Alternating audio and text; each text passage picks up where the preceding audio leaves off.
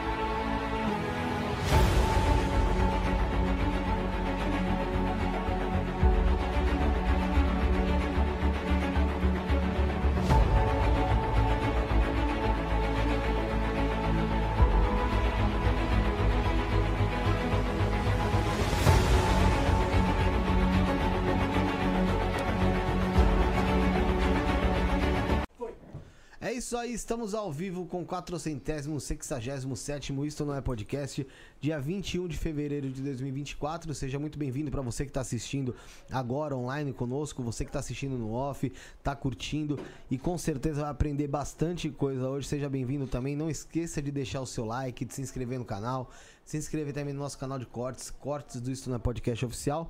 Seguir a gente no Instagram, arroba Isto Não É Podcast underline oficial e também o nosso convidado, arroba Tata Balido, lá no Instagram, tá bom? Uh, antes de eu falar do Origem Studios, boa noite, Rafa. Boa noite, Felipão. Tamo junto mais uma vez. Uh, antes da gente começar, eu queria abrir aspas aqui. O ah, pessoal Deus. tá me enchendo o saco, Abre. cara. Hum. Tá me enchendo o saco nas redes sociais, no meu WhatsApp, pessoalmente. Então, cara, pesando na minha, fala assim, e aí agora? Você está falando que você fala do, do Lula sobre a fala dele contra ah, a Palestina. Imagina. E eu falo, pô, eu não, eu não sou defensor do que é de coisa errada. Quando eu tenho que falar mal, eu falo, cara. Se tiver que falar mal do Lula, eu falo. Mas não é esse o momento. Eu sou palestina e acho que ele tá certo. E para mim, Benjamin Netanyahu é comparado ao bigode. Vamos continuar aí. Bom, gente, é o seguinte: é... se por um acaso vocês pensarem, nossa, o Rafael tem que ser cancelado, ele monarcou, vai nele. Vai nele, entendeu? A gente aqui, eu sou a favor da paz. Da paz. Bom, vou falar para você do Origem Studios, então você que tá procurando espaço para alugar, para fazer seu podcast, vídeo aula, quer tirar aí aquela ideia do papel, 2024 começou agora praticamente de verdade, né? Pós-carnaval.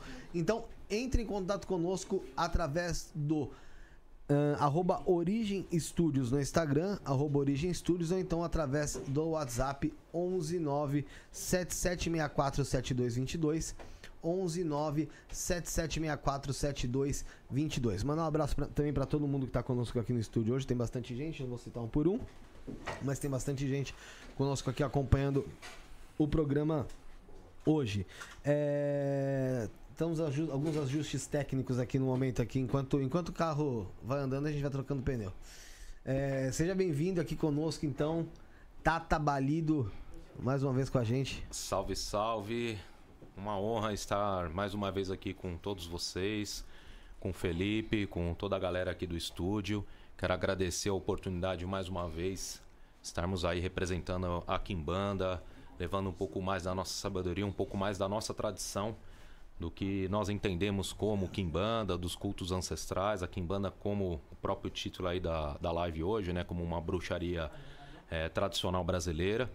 Quero agradecer todo o pessoal da nossa casa e da nossa comunidade espiritual que está em peso aí presente. Estou vendo bastante gente aí, tem tanto de aqui do Brasil, né, quanto de fora.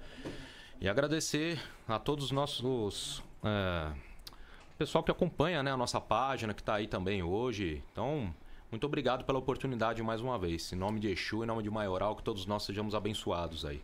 Prazer é nosso ter você aqui, Balido. Você é um cara de muito conhecimento que já mostrou isso em outras oportunidades que esteve conosco.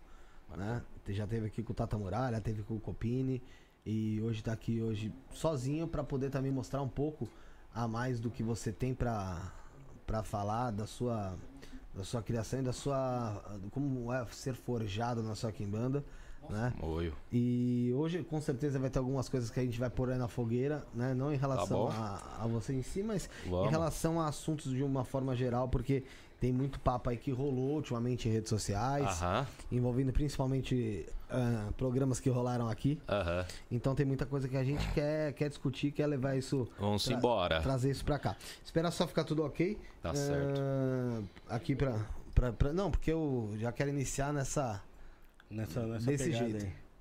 Tá tudo ok? Tá ok. Então, uh, seguinte, Balido, vamos lá. A gente teve um, um programa aqui recentemente. Uhum onde o Tata Anderson uhum. Munhoz, né? Você conhece ele, com certeza, porque. Não conheço presencial. Mas, Já ouvi mas dizer é, de foram... imagem, de coisa na internet. É, mas é, uhum. se eu não me engano, parece que vocês acho que foram iniciados pelo mesmo. É, o seguinte, eu. Na época, né? Eu era iniciado, estava dentro da, da, da família, né? Do Enganga Bruno, da tradição de Kimbanda Congo, Soba Kiumbezo, né? E aí eu sei que ele tinha sido iniciado, não me recordo quando, entende? Mas eu sei que não foi um período longo que ele ficou lá dentro também. Eu não tive a oportunidade de conhecer ele. Sim, sim. Né? É, a gente não teve também, depois da saída dele, eu não tive nenhuma oportunidade de estar com ele também, entende? Entendi. Mas assim, o tempo de vivência dele lá, eu não sei ao certo quanto foi. Não sei se foi um ano, ou menos de um ano, ou mais de um ano, mas ok, né? Aí ele foi seguir outra, outros caminhos dele, defendendo aí a, a forma dele praticar a Kimbanda e tudo mais, né? Ah, sim, sei, sei que são Kimbandas diferentes, trabalhos uhum. diferentes e tal. Mas o que acontece? Uh, você deve ter visto, lógico, a polêmica que rolou um tempo atrás, esses tempos, acho que faz umas uhum. duas, três semanas, com relação à a, a, fala que ele teve aqui. Certo. Né? E assim, eu já deixo de antemão que a gente. Uh, eu até posteriormente falei sobre isso aqui. E é, na verdade, me posicionei muito contra o pessoal que é sanguessuga. Uhum. Que pega um pedacinho de, uma, de um trecho aqui, que talvez você fale, ou qualquer pessoa pode falar. Certo. E cai em cima daquilo, matando como se fosse uma verdade absoluta. Uhum.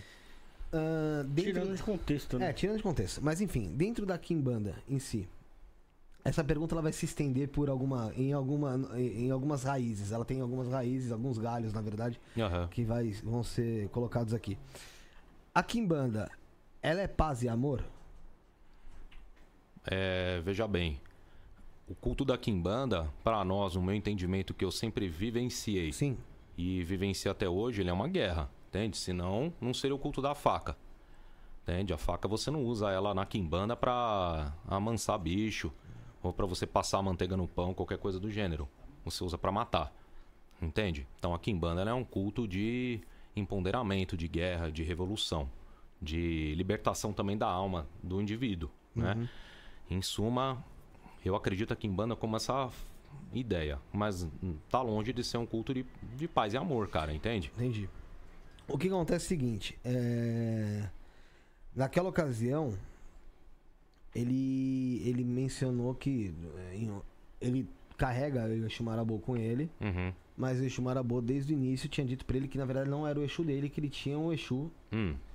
E ele teve aí, eu acho que se, se não me engano, foi uma ou duas incorporações com esse Exu, uma, uma, uma. e uma. Foi uma só? Uma. Com o Exu que é o Exu Matança. Uhum. E quando ele teve a incorporação com esse Exu, ele disse que aconteceu que dentro da, da, da, casa lá acabou acontecendo alguns, alguns ocorridos, que ele mesmo até falou que o que tiraram de contexto foi justamente esse ponto, que ele falou que não, não chamou mais esse Exu em terra porque não conseguiu lidar com as forças dele naquele, naquela ocasião. Então uhum. tinha que saber lidar com as forças dele. Mas que tava, é, era uma, uma gira de Exu Mirim, hum. uma gira, um toque tava, tinha Exu Mirim. Eles estavam riscando ponto e aí esse Exu pediu para ele riscar, riscar lá no pé dele. Uhum. E uma da, das pessoas, uma das. das das pessoas que filha, é, é, uma das né? pessoas que estavam lá fizeram esse, esse ponto riscado ali de uma forma errônea. Acabou errando o ponto riscado. Uhum. E aí ele menciona, que aí já pode ter sido até no sentido figurado, mas que pega a pessoa e apaga ali como se fosse o, o ponto com a pessoa uhum. em si. E como eu disse para você, teve muitas, muitas pessoas que acabaram se aproveitando, acho que uhum. um pouco desse, desse corte para fazer para fazer hype em cima da parada. Tá, entendo. É, o que me pega na dúvida é o seguinte. Exu. Porque eu vi, eu vi esses dias nos comentários o seguinte: Exu não é agressivo em maneira nenhuma. Exu não é agressivo. Exu nunca é agressivo. Exu tem agressividade dele ou não tem? Veja bem, vou falar um ponto tá. baseado nessa história aí, tá? É, como eu te disse, eu não conheço o trabalho do Anderson, nem sequer conheço ele pessoalmente. Sim, sim, entendeu? Sim. É, tô longe de mim aqui julgar como que é a casa do cara, o trabalho dele, certo? Uhum. É, o que, que ele acha certo ou errado. Até porque ele tem outros caminhos, outras evoluções, tradições que ele segue, tá tudo certo. Na minha casa a gente trabalha de uma outra forma e cada um toca a sua panela, né? Mexe sua panela da melhor forma como acredita, né? Na minha visão, né? É, no momento que um dirigente está em transe, tem que ter alguém responsável de peso igual ao dirigente para tocar os trabalhos. Para controlar. Certo. É a minha visão na minha casa. Então, por isso que a gente tem um pai pequeno, você vai ter, sei lá, falando-se em terreiro, vai um cambô no chefe, entende? Alguma coisa do gênero, um braço direito, uma pessoa de muita confiança para dar controle naquele momento, entende? É, eu confesso que assim, eu vi muito os cortes, essas situações, eu olhei da onde saíram esses cortes, né? E a gente percebe uma certa tendência para um lado, entende? Não estou julgando que isso está certo ou errado, não vi a ocasião, Mas eu acho que esse nível de agressão, se o negócio partiu para um ponto de agressão ali, que aconteceu, talvez ali deveria se ter uma força, uma fala, uma presença um pouco mais firme de alguém que te pudesse estar controlando o trabalho ali ao redor com um peso, como eu te expliquei, de dirigente, certo? Mas voltando, puxando o mesmo ponto desse que você falou de corte, entende? Eu dei uma entrevista aqui no Universos, um tempo atrás, falando sobre uma classe de entidades. Então eu citei sobre Exu Sete Facadas, o Exu Matança, o Exu Mal Olhado, um monte de Exu assim desconhecido para culto tradicional aí, digo assim, Umbanda, uhum. e aí para Kimbanda, que são entidades que nós trabalhamos. Dê a nossa visão, falando que o quê? O quão é perigoso essas entidades, esses, essas linhas de trabalho, se não bem desenvolvida e se bem firmada e orientada na vida do médium, que pode acabar desgraçando a vida da pessoa. Você veja aí um dirigente falando que incorpora o eixo matança e o negócio meio que ele mesmo não tem um controle. Não conseguiu ter. Certo? Então, assim, uma entidade, por exemplo, num peso espiritual dessas que eu citei, se não é bem desenvolvido, não é bem doutrinado, vai trazer um certo tipo de prejuízo. Aí que que os fanfarrões da internet, o pessoal aí que não tem o que fazer, o que que fez? Pega o corte só da situação e vem falar que eu tô colocando a culpa que Exu Sete Facadas vai desgraçar a vida do médium. Que o Exu não sei o que vai desgraçar. E eu fiz resposta, óbvio, né? Uhum. Mas não é isso. Não foi isso que eu coloquei. Entende? Não foi. O podcast tá aí, a entrevista tá aí certo? Tem gente que se aproveita, né? De da onda, quer ficar surfando na onda dos outros. É entende? É saber e, lidar com cada situação. É. Né? E reitero, o que eu disse é que certas entidades, se elas não estão bem doutrinadas, bem fundamentadas na vida de um médium, ela pode vir a trazer problema. Assim como se você tem um caboclo, cara, uma entidade de um banda que não é bem cultuada, você não dá uma doutrina correta, vai trazer desequilíbrio? Vai, cara. Não tem como você pensar de outra forma. É que nem você ter, por exemplo, vamos mudar então o contexto, um médico, cara. Entendeu? Um médico do cirurgião. Se ele não é bem preparado, ele vai usar como aquelas ferramentas ali? De uma forma correta ou uma forma errônea? Então, assim, dentro de um contexto espiritual, né? É, a internet é movida a isso agora, parece, né? Ejó, a, a, a ficar aí de, de falação, de fofoca, de ficar queimando os caras na internet. Volto a dizer também, é, eu, particularmente falando, eu não assisti essa entrevista do, do Tata Anderson, entende? Eu vi muito esse movimento dos cortes né? E assim, particularmente falando, foi uma tendência que eu percebi de fora, como espectador, parece um movimento assim de, não sei, como se realmente tivesse tido uma agressão com mulher ali envolvendo, uhum. entende? Mas eu não assisti, eu não posso dar meu comentário nisso.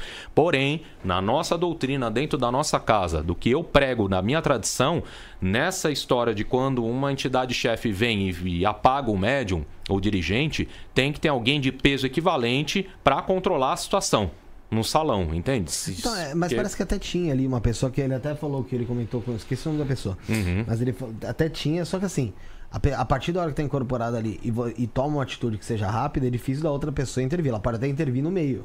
Ali no, no início da atitude. Uhum. Porque o que, me, o que me pegou em dúvida, muito em dúvida, porque é o seguinte. Eu sei que a tua Kimbanda é a Kimbanda Congo, né? Não é mais. Não? Porque a Kimbanda Congo e aí eu também queria ter uma oportunidade, um, um se couber nesse podcast, claro, já, cabe de nós já, falarmos um pouco, porque hoje em dia você vê Kimbanda Congo fulano de tal, Kimbanda Congo vai luciferiana, Kimbanda Congo da, da sei lá da onde, entendeu? Kimbanda Angola, Kimbanda não sei o que, assim. E aí, né, nessa tradição que eu é, vinha seguindo, né, até então, era Kimbanda Congo né? Sobaque Umbezu, a tradição né, que nós havíamos aí, que nós estávamos carregando essa bandeira, que é do meu Enganga, né? O Bruno, Tata Bruno, um abraço, muito axé aí nos caminhos, né? E aí o que que acontece?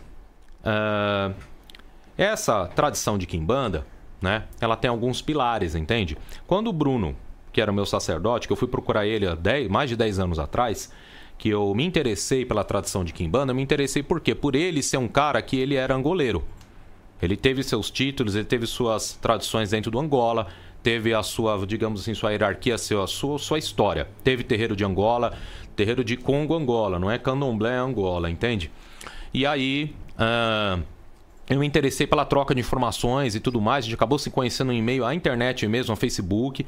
Eu era do IFA, ele não era. A gente aí se começa a trocar folha, né? Quem é da religião sabe como funciona isso, uhum. né? E muita proximidade, várias coincidências e tudo mais. E aí ele falou, soltou numa, né, sobre Kimbanda. Eu falei, poxa, eu vinha já de uma tradição. Quando eu procurei o Bruno, eu já era alguém. Tô deixando isso bem claro. Uhum. Minha história não começou com o Bruno. Certo. Certo? Ela começa antes. Por quê? Eu tô na espiritualidade desde os 12 anos de idade. Esse ano eu vou completar 37, é uma caminhada. Entende? Então, assim, eu já era alguém. Inclusive, eu já era sacerdote dentro do culto do Ifá, atendendo pessoas e tudo mais. Né? Quando eu conheço o Bruno, a gente começa a trocar essa ideia. Eu falei, cara, tem umas situações de Kimbanda que foi feito anos atrás para mim e eu queria dar continuidade. Porque, pô, fica um negócio largado, cara, eu sei que vai dar merda. Desculpa, né? Mas vai. Você começou, tem que. Começou, tem que terminar. e nisso, um né? dia, o que, que aconteceu? Eu falei num podcast também o quê? Que eu estava em casa, né? Na época eu morava é, na Zona Sul. É, minha, casado com a minha ex-esposa e tudo mais. Eu não tinha nem minha primeira filha ainda, que hoje ela tá com, ela tá com 7 anos, vai fazer 8. Então foi, meu, muitos anos atrás, entende? E aí, é, naquela ocasião, Tranca-Ruas me pega a força dentro de casa e aí fala: olha. Tem que dar continuidade nessas situações. O menino tá aí dentro do olho grande, entre aspas, o olho grande para ele é o culto do Ifá, como ele chama, mas tem existe uma porta passada que está entreaberta, entende? E que ele tem que decidir se ele fecha completamente essa porta e dá tchau para essa história que ele está falando aqui em banda, ou dá continuidade. Beleza. Eu pensei e falei, não, tá bom, vou, né? Sempre tive um apreço pelo Tranca-Russo por tudo que ele fez na minha vida, então quero dar continuidade. Nisso eu conheço o Bruno. E aí o Bruno viu minhas coisas. Na época ele morava em Aimorés, Minas Gerais, entende? E aí começou não só uma conexão de, de sacerdócio e filho, mas uma amizade, uma irmandade que foi construída naquele momento, entende? Quando eu conheço o Bruno, ele tinha algumas pessoas iniciadas dentro de, de Kimbanda Congo, ele me explicou toda a raiz, toda a história, ele é herdeiro de uma tradição, de uma cadeira de Kimbanda Congo, do finado Nganga Talá, que para quem não conhece, é, é o nosso avô dessa tradição, o Rogério, que era ali da Zona Sul também, né? Que incorporava lá a Pombagira Rainha das Sete Calungas, uma entidade bem complicada, você tá entendendo? É, Bruno também já havia passado dentro da casa do senhor Tatazons do Anzambi, que era o seu Wilson, né? É, dentre outras pessoas, Tata Canduleci. Então a caminhada dele foi sempre dentro do Angola. Então, quando se vê esse título Kimbanda Congo, as pessoas perguntam, né? Teve hater também, teve gente sem ter o que fazer, e inclusive tem gente desocupada até hoje que fica cutucando a gente gravando. Ah, porque vamos falar hoje então sobre uma coisa, uma hipocrisia. Kimbanda Congo, gente, não tem Kimbanda no Congo. É óbvio que não tem. Se for lá, você não vai encontrar tranca-rua, você não vai achar um tiriri incorporado lá, não vai ver o que a gente faz aqui. E quando nós falamos Kimbanda Congo, não é que a Kimbanda veio do Congo. Esses retardados têm que aprender isso. É, é, a Kimbanda Congo, quando surge nessa tradição só Bakiumbezo, é uma forma de você homenagear os espíritos entendeu? Que vem né, dentro dessa tradição. Por quê? Porque é uma tradição de Kimbanda que surgiu dentro de um contexto de casa, de culto Congo-Angola. Nós estamos falando de espíritos que incorporavam ali, que ninguém sabe dessas práticas, mas que são ex-tatas, de Kimbanda que já morreram e incorpora de novo nos médios. Na nossa tradição, a gente cultua os ancestrais que já eram falecidos. Por exemplo, o meu avô de Kimbanda, esse aí que eu citei, o Ingangatalá, o Rogério, ele está sentado dentro do meu terreiro. Eu posso dizer, bater no peito, isso daí ninguém pode, pode ir contra, que de Kimbanda Congo, dessa tradição Sobak Umbezô, eu hoje sou herdeiro no Brasil e no mundo, fora o Bruno, óbvio, meu sacerdote, que mais teve fundamento dessa tradição. Quem tiver com dúvida, procura o Bruno. Entende? Eu não passei um ano lá, eu passei mais de 10. Entende? Não foi só 10. O Bruno teve épocas que eu trazia ele e ficava um mês na minha casa. Um mês hospedado lá era entrar no mato, era fazer fundamentação, era sentar coisa e não sei o quê. E, meu, muita coisa. É com é ele. Vivenciar mesmo, é, negócio com, mergulhado. Com mesmo. ele eu também fui iniciado no Inquice, Undila, Pambundila, dentro da tradição congangola, que é um Inquice, seria o quê? Uma força espiritual da natureza, equivalente ou equiparada ao orixá. Né? Então, se a gente trouxer para o culto do orixá, o Inquice Pambundila ou Undila, seria equiparado a Exu, orixá Exu certo? Não é a mesma coisa, uhum. tem culto individual. Mas com ele eu também fui consagrado dentro desse culto. Eu tive a minha caminhada, fui buscar o meu degrau. Não muito não porque eu quis, tá? Porque oráculo sendo batido, houve um apontamento de que é uma necessidade de preencher aquela energia e você cultuá-la. E assim vamos construindo uma história. Então, até então, por que, que eu citei tudo isso? Até então, vou te falar, meados ali de, sei lá, 2012, cara. Kimbanda Congo você falava não tinha nenhuma, só tinha essa. Kimbanda Congo, Sobá, Kiumbezo. A tradição que vem, que eu tentei falar um pouco aqui por cima, certo? Uh, em meados ali de 2017, entende? É, eu conheci é, um, uma outra pessoa que era tipo vizinho de bairro ali, morava em Diadema, ainda mora, que se dizia, né, que também era iniciado em algumas coisas, de faz, a gente trocou muita folha, o cara começou por, por internet, né, viu meu movimento, pô, que legal, você toca aqui em Banda Congo, eu também curto essas paradas, etc, visitamos uma casa do outro e tudo mais, e aí Assim, frequentamos muito a casa do outro, trocamos muita folha. E num rápido tempo, me acontece o quê? De, de uma hora para outra, a pessoa chega e me fala: Não, eu sou herdeiro de uma tradição de Kimbanacongo luciferiano. Eu olhei e falei: Oxi, mas como? Até então a gente tinha uma amizade, dali a pouco já virou um negócio. E aí uma tradição que, que, que mistura Palo Mayombe, que mistura culto de Kimbanda, que mistura coisa do Ifá, que mistura um monte de coisa, mas até aí ok. Ele eu não sou criou de ficar... o, criou um dele, sistema. Né? O sistema dele. Quem foi seu iniciador? Tem um iniciador, mas é um iniciador que se pega lá de trás da época de Canon Black passou e etc. Enfim, é... existe uma organização ali. E aí foi ao meu conhecimento que surgiu uma outra linha de Kimbanda Congo. Você tá entendendo? Não tem problema nenhum surgir linhas, é, trabalhos, linhas, tipos de quimbanda. Entende? Só que não existe uma supremacia, temos que deixar bem claro. E até então, aonde eu sei, uma das mais antigas que tem de Kimbanda Congo, né? Que a gente pode ter conhecimento, tem outras também, mas essa daí que eu fui iniciado, que era professado pelo Enganga Bruno, ainda é, da tradição Sobaki Umbezo, para mim era a mais Tipo, assim, conhecida que tinha na época, entende? Não tinha mais nenhuma, porque se procurava e não, não se encontrava. Tá? Então, é, existem essas diferenças. Quando a gente fala de Kimbanda Congo, tá? Por isso que você me perguntou, ah, você toca Kimbanda Congo igual o Anderson também? Não, eu não toco. Entende? Porque depois de vários anos dentro dessa tradição com o Bruno, eu fui elevado a certos títulos dentro da tradição que, digamos de passagem, não é título que ser humano dá. É título que o maioral da tradição desce, incorpora, e aí no caso é a rainha da tradição, né?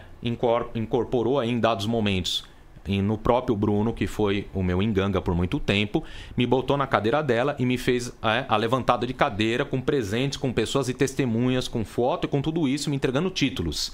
E aí, numa dessas, né, é, por bem, depois o próprio Tranca-Ruas, por uma questão de hierarquia, de respeito, fala-se: olha, dado o momento aqui que isso aconteceu no passado, tá? Com tudo que aconteceu, eu acho por bem meu menino agora tem que erguer a bandeira dele e seguir a tradição dele. Com toda essa bagagem que eu tenho, chegou a hora de fundar a nossa tradição. E aí que nós então fundamos a, a, bendita da Ordem Negra dos Filhos do Diabo e o templo passa a se chamar Templo Castelo Negro da Quimbanda. Entende? Antes era Dianda Quimbanda, né? Um duco que há diabo. Moná Baculê Pambuizô, que a tradução disso tudo era tradição de Quimbanda ou comunidade de Quimbanda, a caverna do Satanás, os filhos dos ancestrais da primeira encruzilhada de fogo. Era isso. Entende? Aí então eu passo a representar um novo trabalho. Nós temos as bases fortes do que é a Kimbanda Congo sem precedentes, só que tinha uma coisa que o Bruno não gostava de mexer e ele não trabalhava, que era o culto aos daimons, o satanismo, o luciferianismo, uhum. que é coisa que eu gosto, uhum. porque eu mexia, entende? Na minha vida eu estudei isso tá? E praticava. Então, em dado momento, a gente muda algumas coisas. Mas o que era no respeito de tradição de Kimbanda Congo, hoje é, a gente mantém fielmente as práticas. Não tem por que mudar. Até porque, se você sai mudando e fazendo invencionice, não tem sustentação no astral. Tá entendendo? Entendi. Mas, então, como que você surge algo do nada, invocando que ancestralidade se não morreu ninguém, não tem ninguém do outro lado para te ah, amparar? Não tem, não tem nada. Você, você tá, tá entendendo? É de chocadeira? Não. Os ritos, muitos ritos que nós fazemos dentro de Kimbanda Congo, são ritos que eram executados há três décadas. Porque Mas... já vem, né? Mas essa egrégora do, do, do, do dos Diamonds ali, uhum. ela, ela entra junto com os Exus e Pombagiras ali? Em dado momento, sim. Nós entendemos que em algum momento, é, em algum momento existe uma pactuação, uma aliança, aonde o Exu tutelar da pessoa ele passa a ser o porta-voz de forças e vontades do Daimon. Aí faz uma aliança entre Daimon e o Exu. Só, só para concluir o assunto que a gente tinha iniciado, Aham. a gente falei da Kimbanda Congo, porque eu vi que muita gente que é da Kimbanda Congo Uhum. foram as pessoas que fizeram react desse vídeo que eu falei. Mas é dessa outra Kimbanda não, Congo, é. tá? Não, porque assim. não só- é da essa tradição nossa, soba que um besou. Entende? Eu conheço as pessoas, não conheço pessoalmente, eu Sim, conheço de sim, internet, tá? Sim. É? Então, porque assim, eu queria, eu queria entender quando, quando as pessoas se posicionam da maneira que se posicionaram, Uhum. se aquilo ali de fato é a- o que a pessoa pensa, né? Hum. Ou se na verdade é só pra ganhar de fato um hype na internet. Por quê? Porque a partir da hora que você tem incorporado, por você falou que, tem- que o correto tal é uma, ter uma pessoa ali pra ter um controle. É a mesma coisa que você for fazer, talvez eu acho que você queira dizer um, um rito de ayahuasca, alguém tem que estar são, né? É, Porque você não sabe o surto. malandro. É. É. tipo, tobogã do inferno. É, entendeu? Mas assim, de qualquer forma, eu vi esses ataques e pareciam me- meio que orquestrados, Uhum. né? Como você disse, até por um grupinho ali meio orquestrado. É. Esses ataques foram feitos. E aí me perguntei alguma- algumas coisas, porque assim, a partir da que um quimbandeiro ou uma quimbandeira Uhum. ataca outro quimbandeiro, Certo. referente a uma história que ele teve, né? Uhum. Com uma entidade. Primeiro ponto, parece que a pessoa não teve história nenhuma que foi negativa com a entidade. Parece que a pessoa nasceu sabendo controlar a própria entidade, Hum. né? Segundo ponto que eu queria entender o porquê se, se, se bate tanto na pessoa ali. Ah, porque aí é um, é, um, é um pai de santo, ou é um tata que é um agressor, é isso, é aquilo. Se bate tanto se ele estava incorporado inconscientemente. Então, assim, se ele está incorporado inconscientemente, quero entender isso. O Exu que está nele incorporado está de fato dominando ele ou alguma parte do inconsciente dele também está ali no meio? Veja bem, aí o tema central agora, o foco é a incorporação, É. tá? É, vamos dizer o seguinte. Muitas pessoas têm a tendência de vivência de achar que, exemplo, vou chamar um espírito incorporado. Então quer dizer que o espírito entra dentro de você e cospe a sua alma fora. Não é assim que funciona, tá? Ele acopla. Ele acopla pelos seus chakras, pontos de força, ele chega perto. Por isso que no transe, quando você começa a chamar Exu numa kizomba, né? Kizomba pra nós é uma festa ali e tal, dentro da cafu, você começa a né, cantar, chamar pra Exu, você começa a bambalear, você começa a ficar tonto. Quem é médium sabe, pelo menos comigo é assim. Meu, começa a ficar tonto, a cabeça dá um eco, começa a sumir o pensamento, você parece que tá entrando no- dentro d'água, sabe? E você vai começando a bam, bambear. Nisso, nesse momento, a entidade né, no astral ela está se acoplando com você e alinhando os chakras dela com os seus, seus centros de força e tudo mais, até que ela começa a manifestar e realmente dá o transe, entende? E existe o transe. E aí você pega, por exemplo, na Kimbanda, o Exu vem muito é, comum. Ele já pede logo o quê? A bebida, o curiador, o marafo dele, o, o fumo, né, o charuto e tal, que é pra começar a fazer essa limpeza astral do médium, equilibrar, não que o médium esteja sujo, porque antes de você incorporar um Exu, você toma um banho preparado. Mas é outra- é outra frequência, né? É, mas é outra frequência, não tem como, tá? E, e aí o que que ocorre, então? Aí o espírito ele entra e faz essa, essa questão de acoplamento. Uma questão que acontece muito é o quê? É a questão da, in- da inconsciência. Tem espíritos que por, meu, anos, você pega um espírito sendo cultuado 30 anos, cara, dentro de um assentamento. Esse espírito recebeu matança de sabe lá quantas fazendas desse bicho já comeu, entende? Aquela é, osmose junto com o médium, cara, o negócio fica muito pesado. Quando esse espírito incorpora no médium, cara, não é só mais essa coisa leve. Ele incorpora pra valer, cara. Fica um negócio animalesco. E aí não entra mais a incorporação, é uma possessão, cara. Entende? E aí ele domina de fato. Ele domina de fato. É, aí você vai ver o espírito que andar no fogo, em brasa de fogo, enfiar a- o pé, a mão dentro de caldeirão pegando fogo, é, pisar em caco de vidro, comer caco de vidro. Você tá entendendo? Falei também aqui num podcast, virou, um- virou um, um sujeito aí, fez um corte tendencioso. Numa ocasião com o Tranca-Ruas, foi desafiado por um espírito lá, X, num toque que nós fizemos, e aí bot- ele botou, cara, gasolina no copo pra tomar e deu pra pessoa tomar também. Entende? Ele, plaf, tomou. Né? Aí o, o idiota aí começou a falar: pô, você não tem dinheiro pra comprar um uísque pro seu Exu, tá dando gasolina? Não foi isso. Mas tá vendo qual que é o- Você tá vendo como é que é o esquemão? É o contexto do negócio. É um contexto. Se pegarem a entrevista completa, vamos ver. Você Mas ok. entendimento. É uma forma da inconsciência do espírito. Entende? Ele até jocou na hora da, da a Exu, né? O Tranca-Arroz na hora jocou com a história toda ali da, do momento, cantou um ponto, até tipo de afronta, sabe? Com outra pessoa tal. Mas enfim, existe essa inconsciência. É, eu vou te falar, quando eu trabalho com um espírito assim que o Tranca-Ruas pega, entende? Que vem mesmo, existe ali uma inconsciência, não tem como, cara. Não tem como lembrar. Ele, as pessoas me falam depois de coisas, situações e outra, cara. São previsões certeiras de não errar uma vírgula, cara. De falar certas coisas e as coisas se concretizarem. Entende? Eu não tenho essa capacidade, cara.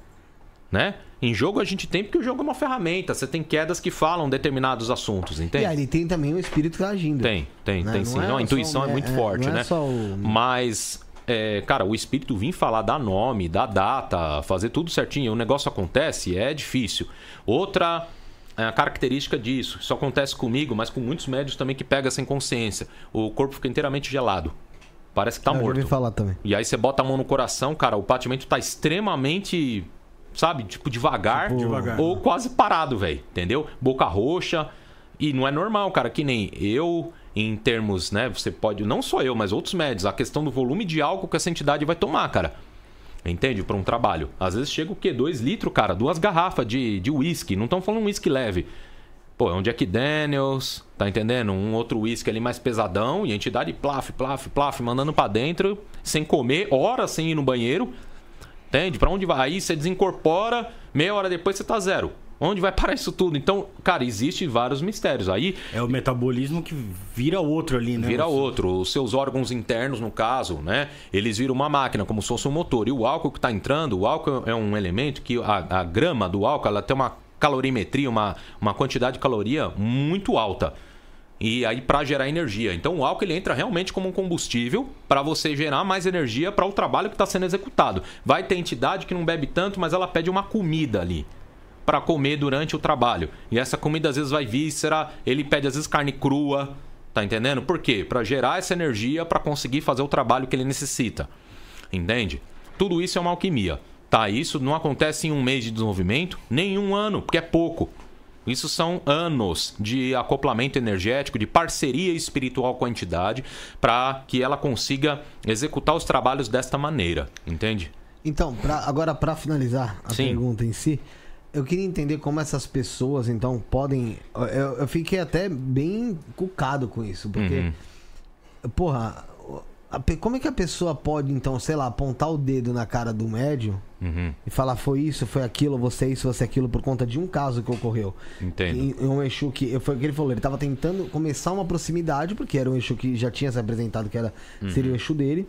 E e aí eu vejo um linchamento virtual uhum. de quimbandeiros. Não foi de um movimento feminista, nada, não. Foi de quimbandeiros, quimbandeiras também. Uhum. Linchando uma pessoa por conta desse fato. E aí eu penso, eu até me perguntei o seguinte, falei aqui uma vez, então o que, que é? É tudo mentira para essas pessoas? Para essas pessoas não existe uma incorporação? Ou elas vão fazer o quê? Elas vão, elas vão, vão, vão criticar quem então? O Exu? Da pessoa? Eu, eu, eu, eu tenho uma outra visão, que é assim, sendo bem sincero, eu sim. não vou tomar partido dessa situação, não, sim, porque sim. não estou aqui como um embaixador da Kimbanda para falar o que, que o fulano faz é certo ou errado. Né? Eu aprendi um pouco com o podcast isso, porque evita processo, né? Então, a gente opina o que a gente faz na nossa casa, o que nós entendemos. Sendo bem sincero, o que se espera de um médico está incorporado é o quê? É que naquele momento que o espírito está realmente incorporado, o médio ele se torna coparticipativo e ele se torna responsável pelos atos, cara, que acontece. Porque se existe uma bênção e a pessoa recebe uma bênção, ela recebe uma divinação, ela recebe uh, uma cura, pô, todo mundo bate palma. Num deslize desse daí, de um ato negativo como aconteceu, ocorre o linchamento, entende? Então, todo o ônus, seja ele bom ou, ne ou negativo, no caso, todo, todo o resultado disso acaba recaindo sobre o médium, porque de fato, o médium ele tá ali, você tá olhando para a cara do médium quando você vai ter a consulta, você não tá olhando para o espírito. Então, eu, sendo bem sincero, pelo ato todo, eu acho que essa situação deveria ser revista. Eu acho que, no caso, o Anderson, ele, deve, ele eu, eu, eu, não sei se ele fez alguma retratação pública, fez, conversou e tudo tal, mais, para tentar esclarecer. Me senti até mal porque, poxa, começou aqui, né? aconteceu aqui dentro. É, eu entendo. E assim, e eu me sinto mal, eu me senti mal na, na ocasião, uhum. porque, porra, a gente, a gente ouviu o programa inteiro aqui, a gente tava aqui. Uhum. E ele fala, no fim disso tudo, que por conta disso, que teve outro caso também lá, tá, em relação aos Exus Mirim, Exu Mirim que estava incorporado ali, hum. ele fala que ele não invocou mais essa presença em terra porque ele não tava, não soube controlar, não, não e gostou. Outro, e, e, ainda ele fala que teve uma discussão com o próprio Exu Marabô dele. Tipo, você me fala há 17 anos que eu tenho Exu pra, pra vir e me traz isso, tipo, é. dessa maneira, tipo, poxa... E, e fora que é o seguinte, né, Felipe? é, a gente não, não passaria pano para uma situação que fosse uma agressão, é que... uma violência. E já aconteceu aqui de, de, de ser falado algo parecido, não, não digo parecido porque não, uhum. não era uma situação de, de Exu nem nada, mas um, que envolvia é, violência contra a mulher, que viol, envolvia é, esse tipo de situação e ninguém passou pano aqui. É. Ah, se posicionou contra, de forma contrária. E assim. É Na o, hora. E é o que também eu acho muito interessante, porque se preocuparam em puxar um cortezinho, um pedacinho, na verdade, de um corte, não foi nem um corte, um pedacinho de um corte, pra falar e hypar em cima. Não fizeram e... isso comigo, cara, também, então, fizeram com, você. Aí. E você vê, e o teu, um caso, tipo, mano, que não tinham por que Tem fazer. Por quê? E aí você vê. Perseguição, cara. Dentro da Kimbanda, não só dentro da Kimbanda, como existe em, outra, em várias religiões mesmo, uh -huh. cultos e tal. Tem tanta gente marmoteira. Tem. E que, meu, usa do seu poder, sei lá, de tata, ou de pai de santo, ou de pastor, título, ou de o né? que for. É, do seu título. Para poder abusar, às vezes, sexualmente uhum. de filhas de santo ou filhos de santo. Muito. Por aí vai. E a gente não, não vê ninguém ter o mesmo peito uhum. para chegar na, na, no Instagram no, e falar, ó tá, tá, tal, faz isso aqui, bibibi, bababó. Não. Sim. Aí vira uma redoma que só um sabe, outro sabe, outro sabe, mas não joga pro público. Então, ou seja, aquilo continua acontecendo. Uhum. Mas pra hypar em cima de, de outras pessoas. Sim. Porra, aí, aí se faz um discurso, meu, que com certeza foi feito pelo chat GPT, sabe? É. Que o cara fala lá, fa, faça um. E, e lança ali eu vou. Tudo muito bonitinho. A, a, minha opinião, eu vou te ser bem franco, eu não vou tomar partido, sendo sim, bem, sim. bem claro. Nem para isso, é. Tá? Só pra, pra Como eu volto a explicar, não conheço o Anderson, ele saiu dessa tradição aí faz um, um, tempo e a gente não vive, não, não se fala, né? A gente não tem uma conexão sim, assim, normal. entende? É normal. Ele segue lá o trabalho dele legal, para mim eu tô aqui na minha. E assim, o, o fato é, de um todo, a gente está tentando esclarecer esses mecanismos ao redor, né? Que aconteceu a incorporação, a inconsciência, o etc, isso aquilo.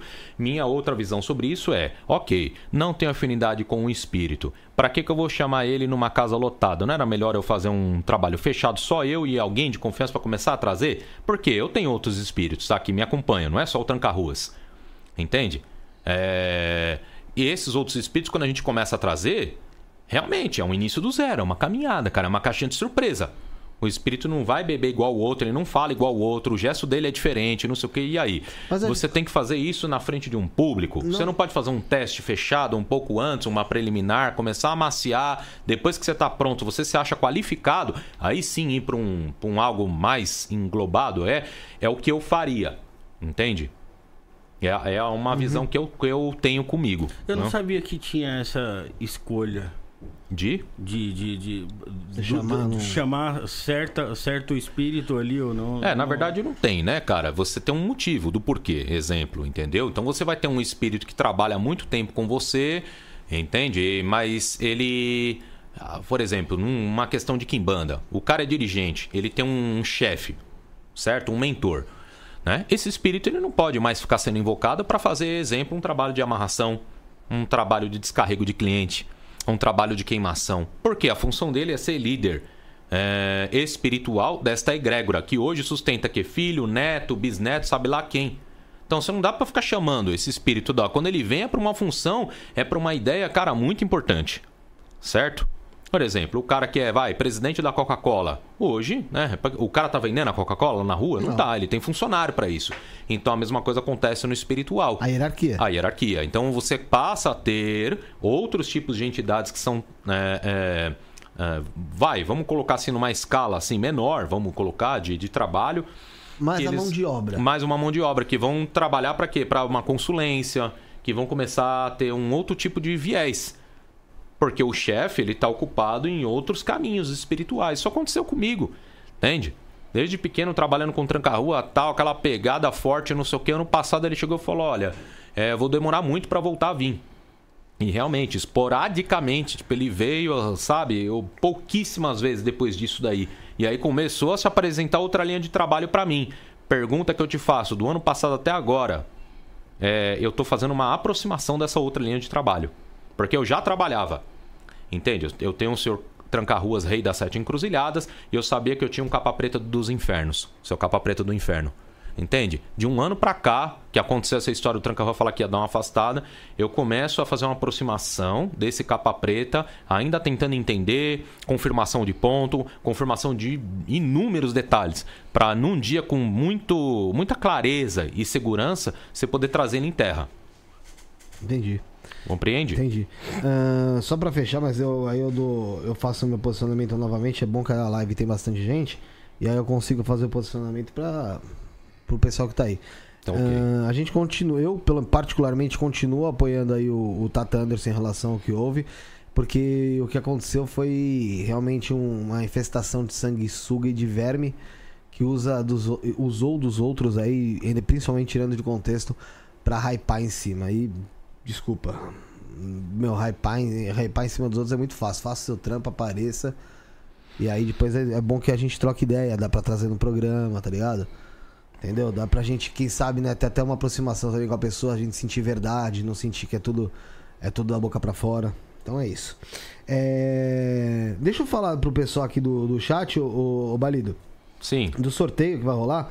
E Maravilha. aí gente, você explica um pouco, até porque tem com aqui certeza. no chat tem o tá aqui como Tata Balido, mas é o Gus que tá cuidando aqui É o Gustavo, é o Gus. Um é, abraço aí pra ele. Tá ele. Post... ele tá mandando aí também pro pessoal aí as redes, então vocês podem seguir também o Tata Balido no Instagram, arroba Tata Balido, tá? Ele tem canal aqui também no YouTube. Não sei se tá sustentando o canal, tá alimentando, como é que tá? Cara, a gente posta os vídeos, né, é. mês a mês. Eu tive que dar uma parada, o pessoal até perguntou, pô, esse retorno, tá, tá, tá sumido, tá não sei o quê. Pô, minha filha nasceu, né, cara? Tô com uma filha recém-nascida, dois meses aí. Pô, Parabéns. Tem que ter esse. Oh, obrigado. Esse caminho de ser pai, tudo. Não, a gente não é, pode abandonar é, a família. É mais pegado nessa Então, assim, várias coisas aconteceram. Agora que eu tô retornando um pouco, assim, mais desafogado, que a gente consegue ter, sabe, um pouco mais de liberdade ali para voltar com algumas coisas. A gente é ser humano também, né? Então, normal. Mas assim, meus trampos continuaram. E outra, cara, questão de sumir. E eu sempre fui um cara que eu gost... nunca gostei de holofote, cara. Não adianta. Me empurraram pra esse lance de internet, mas, cara, o feiticeiro, o bruxão da caverna continua. Não tem como. Uhum. Eu não gosto de aparecer. Não gosto. Não gosto de tirar foto. Tá entendendo? Não gosto de ficar saindo ali de, de povão e tal. Assim, de, de termos assim. Eu não preciso disso. Sabe? Não preciso. Mas deixei de trabalhar? Não. De segunda a, a segunda eu tô ali, cara atendendo gente, respondendo, fazendo um monte de situação acontecendo. Né? Então a gente não sumiu. Na verdade, o caminho do Quimbandeiro é este. Entende? Quimbandeiro não é o caminho da luz, do holofote, do marketing. É do trampo. Do oba-oba. É. é do chão. Da carreta furacão aí, entendeu? Não é.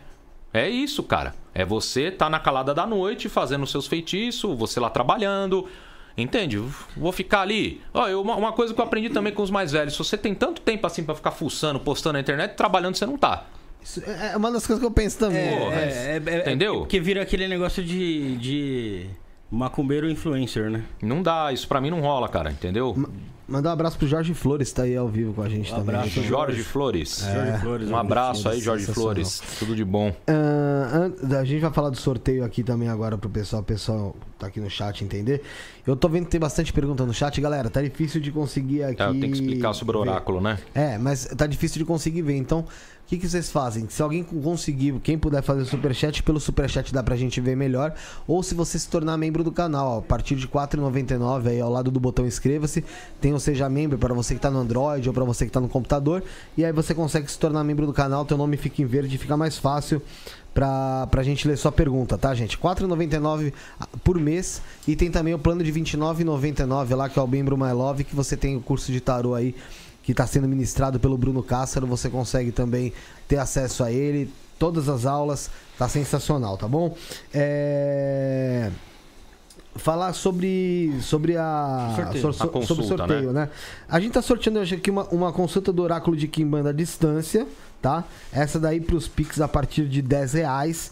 Tá? Então, a partir de 10 reais você vai estar concorrendo na chave 11977647222 e um oráculo de Kimbanda presencial Pix a partir de 50 reais, a chave 11977647222, o beneficiário Felipe. Lembrando vocês que é uma consulta no oráculo. Ele vai explicar um pouco como funciona o oráculo de Kimbanda, para vocês terem essa noção. Mas é a consulta do oráculo, tá, gente? Não, o, o se tiver que fazer algum trabalho à parte e tal, aí já é a parte, né?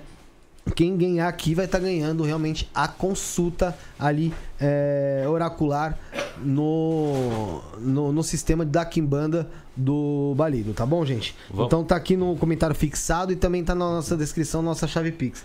Você pode explicar um pouco sobre, sobre esse oráculo de Kimbanda? Sim. Que uma vez você já até jogou aqui. É, eu já eu trouxe aqui. Por, é, eu vou te explicar por que, que eu não trouxe, até a gente conversou antes ah, falar de falou. trazer. Cara, o Exu não permitiu. Por quê? Muitas das coisas eu ia trazer o meu chapéu de enganga, mas, cara, não rola. A gente traz. Aí, ó. Os caras aqui envenenando todo mundo aqui, ó. Aí, ó. Não, nós tem que abrir isso aqui pra tomar, cara. Né? Ah, você, então, já, você já traz aqui. O que, que eu ia falar? é, tipo. Faltou Pô, a gente bota o, o, oráculo aqui, dá, não dá um mês, cara, dois meses, você começa a ver um monte de gente fazendo coisa igual. Mesma peça, mesma parada, mesmo não sei o que. Chapéu traz, daqui a pouco um, dois ali, não sei o que, usando. Eu falo, cara, o que, que é isso? Daí o tranca-rua falou: não, não vai levar, não. Deixa de boa, fala, explica. Entende? Eu vou explicar o que, que ocorre. Nós temos hoje né, a questão da consulta presencial, que é uma consulta com duração de duas horas, onde as pessoas são atendidas por mim mesmo, tá? É, e aí, dentro dessa consulta, nós abrimos um oráculo de Kimbanda, dentro da nossa tradição. Esse oráculo vai falar de vários aspectos na vida da pessoa, seja aspectos, óbvio, espirituais, materiais, financeiros, emocionais, uh, questões de vidas passadas também, tá? Ancestralidade familiar também. Entende? Dentro desse oráculo, nessa dinâmica de duas horas, a gente faz várias perguntas à pessoa e etc. Né? O oráculo fala por si só é, muitos caminhos. Pode-se descobrir quem é o Exu, a pombogira da pessoa, se tem caminho de iniciação, se não tem, se tem que fazer algum tipo de ritual. Todos esses rituais, gente, que vão sair nessa consulta, de verdade, é, eles não estariam inclusos, ok? Sim, Nessa, sim, nesse sim. sorteio que nós estamos dando, eles são cobrados à parte, tá? Em relação à consulta à distância, é o mesmo, é o mesmo tipo de oráculo, o mesmo. Só que a questão é que nós fazemos uma gravação né, da consulta, o áudio, tiramos fotos, gravamos aí cada caída, encaminhamos no WhatsApp da pessoa. Tá? Para fazer a consulta, tanto presencial quanto à distância, a gente precisa do nome completo de batismo, ou seja, de solteiro da pessoa a data de nascimento e o nome da mãe de solteira, tá? E aí nós conseguimos aí fazer a apuração do que tem que ser feito, tá bom? Então, eu peço todo mundo que está acompanhando puderem ajudar aqui o canal. O Isso não é um podcast, porque assim, oportunidade ímpar esta da gente poder vir falar, né, abrir, explanar um pouco do que é a Kimbanda, meu, assim, uma coisa impressionante. Eu ando na rua, começou a acontecer isso, das pessoas, pô, te vi no podcast, muito legal, pessoa que nem é da religião, cara. E assim, se a gente perde esse canal, esse meio de falar, como é que a gente fica? Kimbanda já é pô, um culto super hostilizado. Vamos falar dos outros, então piorou. Mas a nossa, né? a nossa ação é justamente essa: é poder é, é, humanizar a pessoa que está trabalhando dentro da linha de, de fé dela. Hum, Seja Kimbanda, Umbanda, Satanismo, Voodoo, Cristianismo, o que for humanizar essa pessoa e a pessoa, enxergar, a pessoa enxergar ela Sim. como uma pessoa, como cara que não, que não, não é nenhum, nenhum monstro, porque você é, enxerga muito assim. Não é nem um diabo, não que é. não seja, mas não, enfim, mas né? Você entende, quer dizer, né? Tipo, não é, sim, não é uma pessoa sim. que vai sair por aí, você vai encontrar na rola, vai enfiar uma faca no teu pescoço. É, exato, que o pessoal tem essa ideia. É. Ó, é. oh, eu já ouvi muito disso, cara. Acho que foi. Quem que foi? Foi a mãe do Iago. É uma, uma senhora muito querida lá que eu cuido. Né? Ela veio, uma senhora kardecista, cara, 33 anos, fez vários, todos os cursos. Ela trabalha hoje em desobsessão de centro espírita e tal. Veio passar em consulta comigo é, veio fazer seus tratamentos comigo e ela falou pro filho, filho, ele tem uma cara muito brava, nossa, vai chegar lá, meu, será que vai fazer alguma coisa, não sei o que, e chegou, meu, desmontou a ideia, porque o pessoal tem uma ideia de, ah, aqui em banda o cara é sanguinário, o cara é assassino, entende? Umas coisas uhum. assim, pô, não é, velho. Tenho família, eu falei, tenho um filha, cara, duas filhas, então, né? Não, fora que também, é. a gente já mencionou isso em outra oportunidade, mas eu vou mencionar ah. novamente. E ganga. Menciona, mencionar novamente que você já Pô, tem trabalhos que o pessoal não entende que na Kimano também tem trabalho de cura pra caramba. Muito. O Tata Muralha é. foi que muito, muito. falou isso já da última vez que você teve aqui. Bastante, É, viu? Então, só reforçando pro pessoal aí, esse oráculo aí, então no oráculo presencial são duas horas aí. Duas da- horas. Ou a distância, não tem como a gente contar a hora, porque eu não faço videochamada. É tudo gravado, eu, eu, eu encaminho pelo WhatsApp, entende? Aí, a distância, nós contamos por jogadas. Então, são feitas em torno de três a quatro jogadas, entendeu? E aí, no entanto, nós, tudo gravado, é encaminhado o áudio pra pessoa. Olha, em anos, assim, fazendo esse tipo de atendimento, eu nunca tive uma reclamação, tá? De verdade, com relação a esse tipo de assistência para as pessoas, porque é um oráculo que ele fala. De verdade, ele fala. Lembrando muito bem, é um oráculo divinatório e não é de adivinhação. Então não é a mesma coisa você jogar carta lá no Anhangabaú, entendeu? Ô, lá garantia sou idiota, que vou ler sua mão e tudo. Não é bem assim. Ah, vou, vou falar nome de fulano, quem que tá traindo o vizinho que tá fazendo macumba, não é isso. O oráculo divinatório, ele traz uma configuração espiritual ancestral. Através daquilo você tem um mapa de leitura da vida da pessoa. Entende? Então, assim, é, é, é algo relacionado e muito mais complexo, né? Não é uma coisa assim simples, tá? É uma ferramenta de muito valor. É, Aí já respondendo isso aqui, porque eu vi um comentário aí de uma pessoa falar, pô, o cara cobrava tanto ano passado, hoje tá cobrando tanto quanto. Meu, se der, eu cobro mesmo. Eu vou cobrar. É teu trampo? Tá, meu, tá É achando que isso aqui é caridade? Vai bater na porta do- dos caras que faz caridade. Eu falar Desculpa. uma coisa, eu Não tava quer pensando. fazer, não quem é que faz É. caridade hoje em dia? Ninguém, até os caras da caridade não faz, Ah. entendeu? Porque o, o que eu mais pego no terreiro, e isso daí não é mentira, cara. É gente que passou na casa de luz aí de sei lá das quantas e que foi arregaçada. Moralmente, sofreu assédio, tá? E espiritualmente falando, nem se fala. Várias atrocidades erradas, entende? Cabeça, loucura, um monte de coisa errada. Pessoa que saiu de igreja, que saiu de terreiro de luz aí, de sei lá da quanta, entendeu? De ordens e sabe lá o quê. E aí tem que consertar comigo as paradas. Aí fica até naquela coisa jocosa. Poxa, eu vim procurar Kimbanda, que teoricamente é coisa do capeta, cara. E aqui eu tô sendo mais encaminhado ou bem tratado num âmbito espiritual do que a casa que lá do senhor. prega- Não dá pra entender. Então, Mas, assim. ô, ô, ô, Validor, tem muito Kimbanda também aí que é elitista pra caramba. Elitista. Que prega, que prega lá que, pô, ó, se, se o Kimbandeiro ali não é milionário, é porque Sim. a Kimbanda dele não funciona, é tudo uma mentira e Eu não vai trazer prosperidade Eu ninguém. entendo, eu já vi isso na minha caminhada, muito, até porque eu tô há muito tempo nisso. Entende? Eu já vi muito isso ser pregado como o bem material sendo a prova do seu poder espiritual. É isso. Entende? É, veja bem, tá? O dinheiro e Exu ele tem uma relação extremamente íntima. Pró, próxima mesmo. Exu é o senhor da feira, é o é senhor do comércio, sempre vai ser. Esse arquétipo é o arquétipo de Exu, certo? Existe essa, essa comunicação, né? A questão do dinheiro, perante aos rituais, existe aí um, um certo manejo, uma mecânica né, espiritual envolvida. Né? Se você, por exemplo, você joga. Vamos pegar o exemplo do jogo. Faz uma consulta espiritual para uma pessoa. Partir do momento que você não cobra aquilo, você, o sacerdote, está apto a assumir todo o caminho de destino que se abriu naquele jogo. E nós, pelo menos na nossa tradição, nós sabemos que existem caídas muito amaldiçoadas. Muito. Entendeu? Tem caída que, exemplo, o sacerdote no dia ele tem que fechar o jogo dele. Esse jogo ele não pode abrir por mais sete dias, cara. Imagina, quebra o trampo. Sete dias sem atender ninguém. E aí ele tem que preparar um ritual específico que tem que ir pro cemitério. E esse ritual às vezes envolve até um bode, cara, preto. Ou seja, tudo no cu do sacerdote. O cara tem, Tem que arcar. custo. Porque o cliente não vai. Já tá quebrado, tá pedindo uma consulta É. de graça, você imagina. Então, se você não tem uma experiência como sacerdote pra fazer esse manejo, ó, você leva. É pra equilibrar as coisas ali. Então, né? a questão relacionada, por exemplo, à, à cobrança da consulta, existe um viés de mecânica, porque uma parte daquele dinheiro vem para o sacerdote, óbvio, porque teve que ter um treino, uma vivência, um custo. Outra parte desse dinheiro vai para o Exu da casa, tá? Que tem que receber as suas oferendas, seja um uísque, bicho, seja lá o que que você vai dar. E uma terceira parte vai para casa, que é para custear, porque a pessoa quando vem não é bem atendida. Né? Você vai oferecer uma água, um energético, um café, vai oferecer um banheiro, não sei o que, e aí? É um serviço que tá sendo prestado. Então, né? assim, é, de todo modo, a cobrança do dinheiro ela existe por esse fator. Numa questão, por exemplo, consulta. A questão espiritual de trabalho, a, a- a cobrança, a questão do equilíbrio do dinheiro, quanto que é cobrado, é o mesmo viés. Uma parte pro Exu, outra pro sacerdote, outra pro chão da casa. Porque a pessoa vai para sua casa, ela vai passar em torno, sei lá, 8 horas ou às vezes dias lá dentro da sua casa, vai consumir da sua água, da sua luz. Entende? Vai ter alimentação ali, vai ter, enfim, bebida, sabe lá o que for, um monte de situação.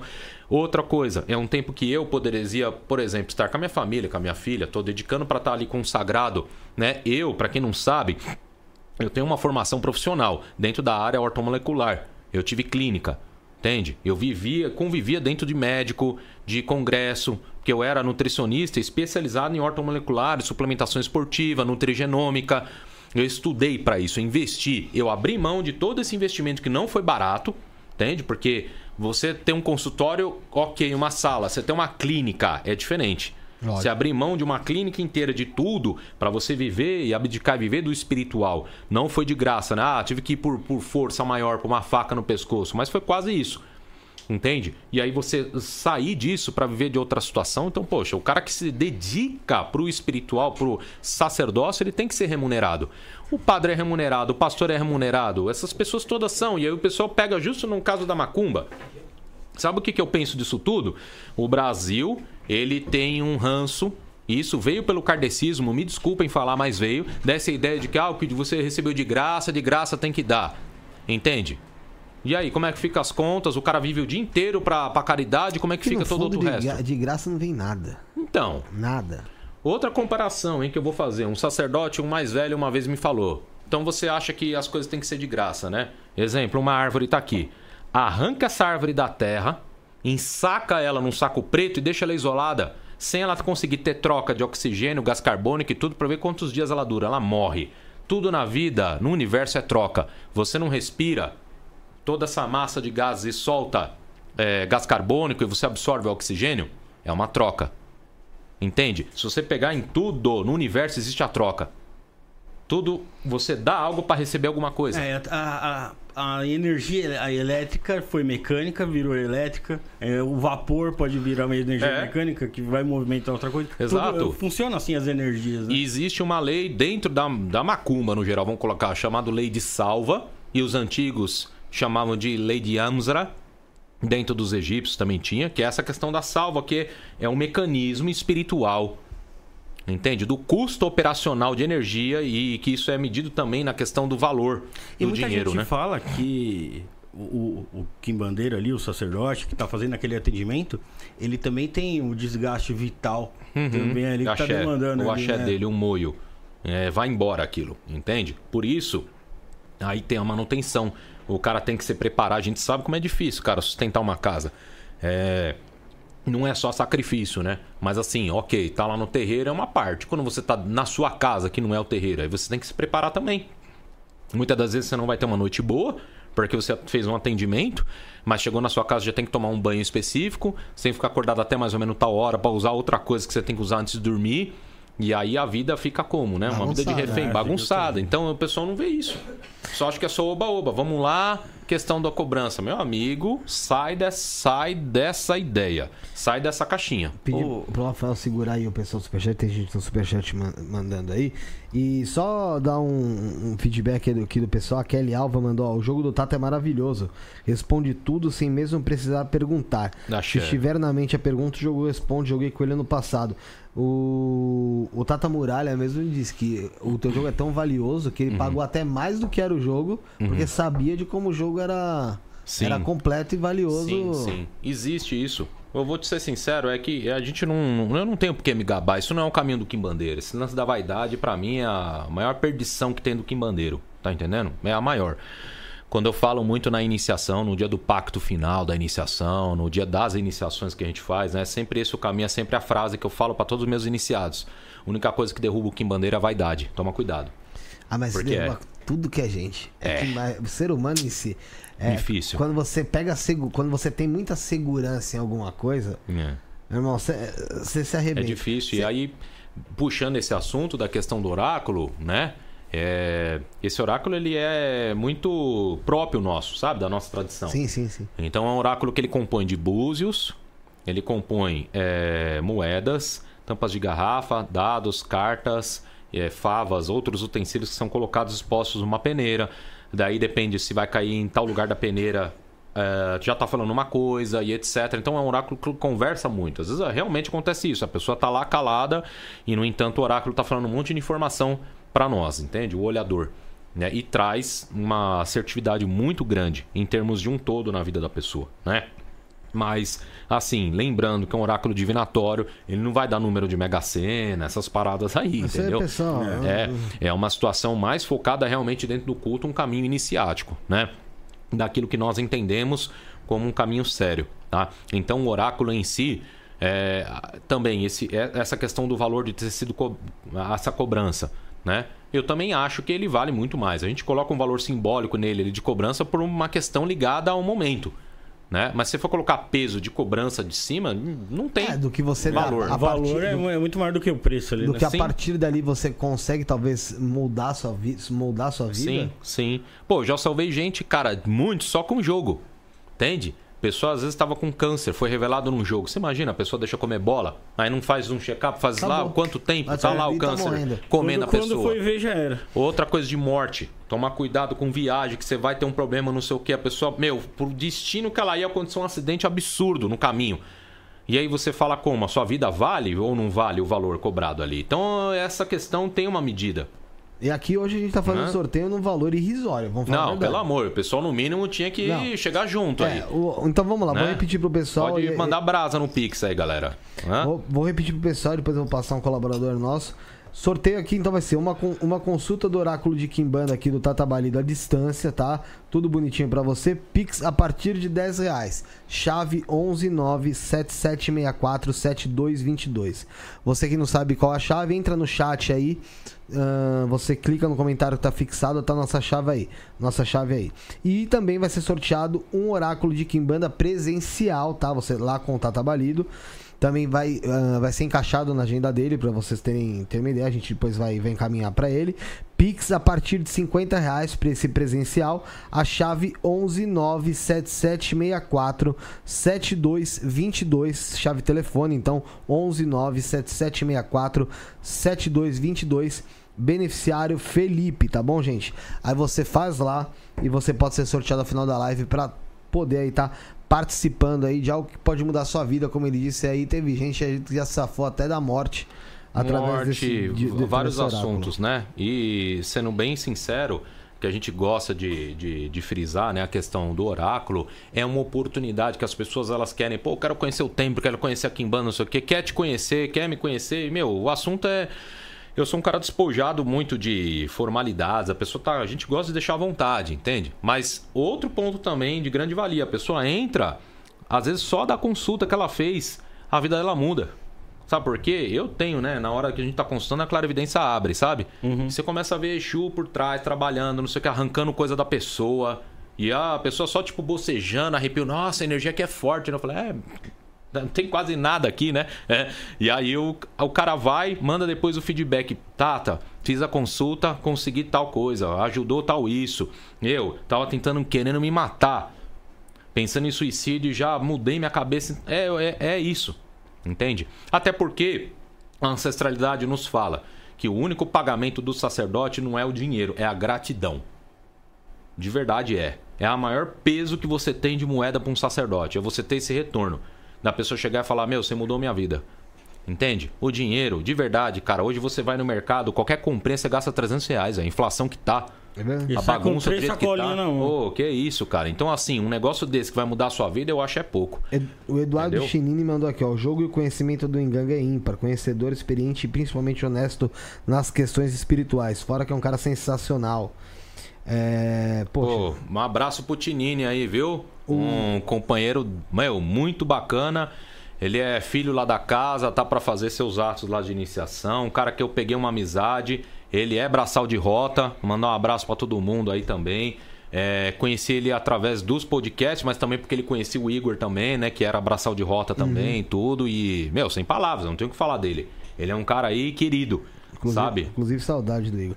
Ó, É. o Frater Magog, pô, um beijo pra ele, ó. Frater Magog tá com a Oh, gente aqui, ó. abração, Frater Falou, Magog. Oráculo bem feito dá um norte na vida de qualquer um. É, o oráculo bem feito Sim, sim. dá um norte na vida Um de abraço um. pro, pro Frater. Não conheço ele pessoalmente, mas também já vi muito material dele na internet. Uma pessoa ímpar, de Cara, grande sensacional, conhecimento. Sensacional. Se eu tiver o dia uma oportunidade, gostaria de conhecer. válido. Vai, acho que em abril ele vai estar aqui. Axé. Abril ele vai estar aqui. Um abraço. É, mandar um abração pra ele. Vamos fazer o seguinte, vamos passar um colaborador nosso pra depois a gente continuar o papo aqui, entrando nos, nos outros assuntos também.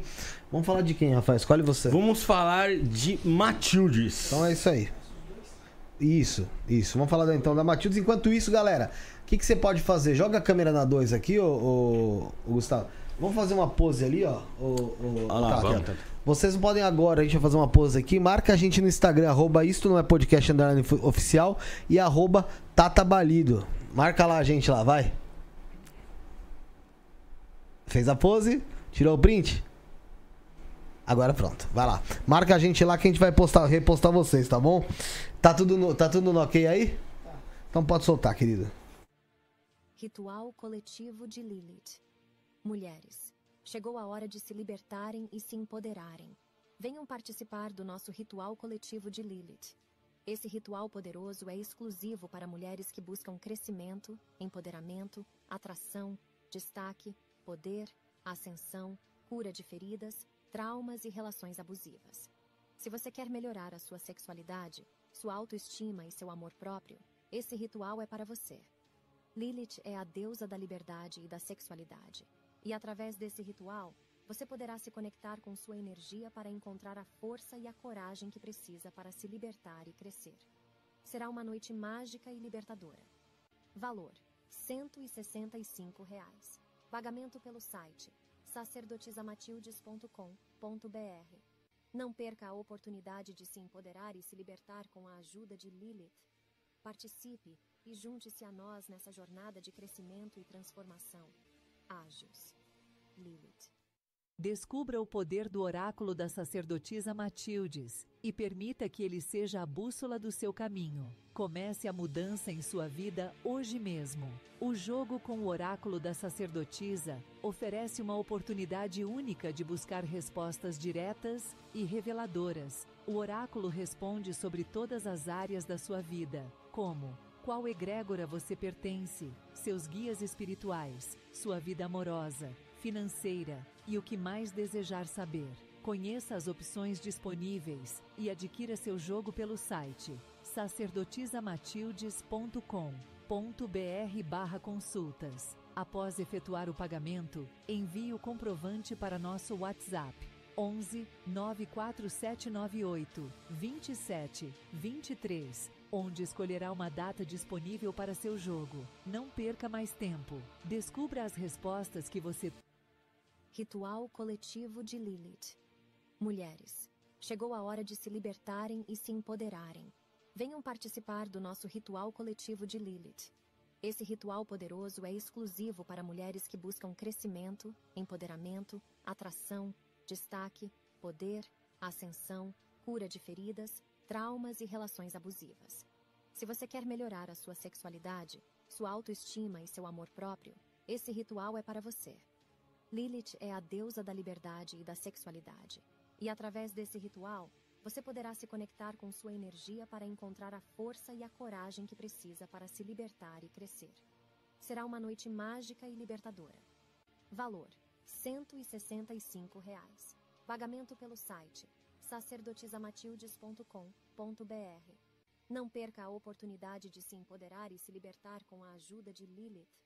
Participe e junte-se a nós nessa jornada de crescimento e transformação. Ágios. Lilith. É isso aí, galera. Você viu sobre o templo da sacerdotisa Matildes, nossa amiga aí também. Você pode entrar em contato com ela. Lá tem iniciações, pactuações, rituais individuais, coletivos. Tem também o oráculo de Lúcifer, de Lilith. Entre em contato através do site sacerdotisamatildes.com.br, sacerdotisamatildes.com.br ou então através do WhatsApp 119 4798 2723 119 4798 2723, tá bom? Deixa eu Ô, A Budu, Cigano, Lenormand que foi o último. Cigano e bruxas. Lenormand e bruxas. Não, deixa oh. daqui a pouco eu entrego aqui. Vamos lá. É... Ô, hum. fazer uma pergunta para você. Antes eu vou contextualizar.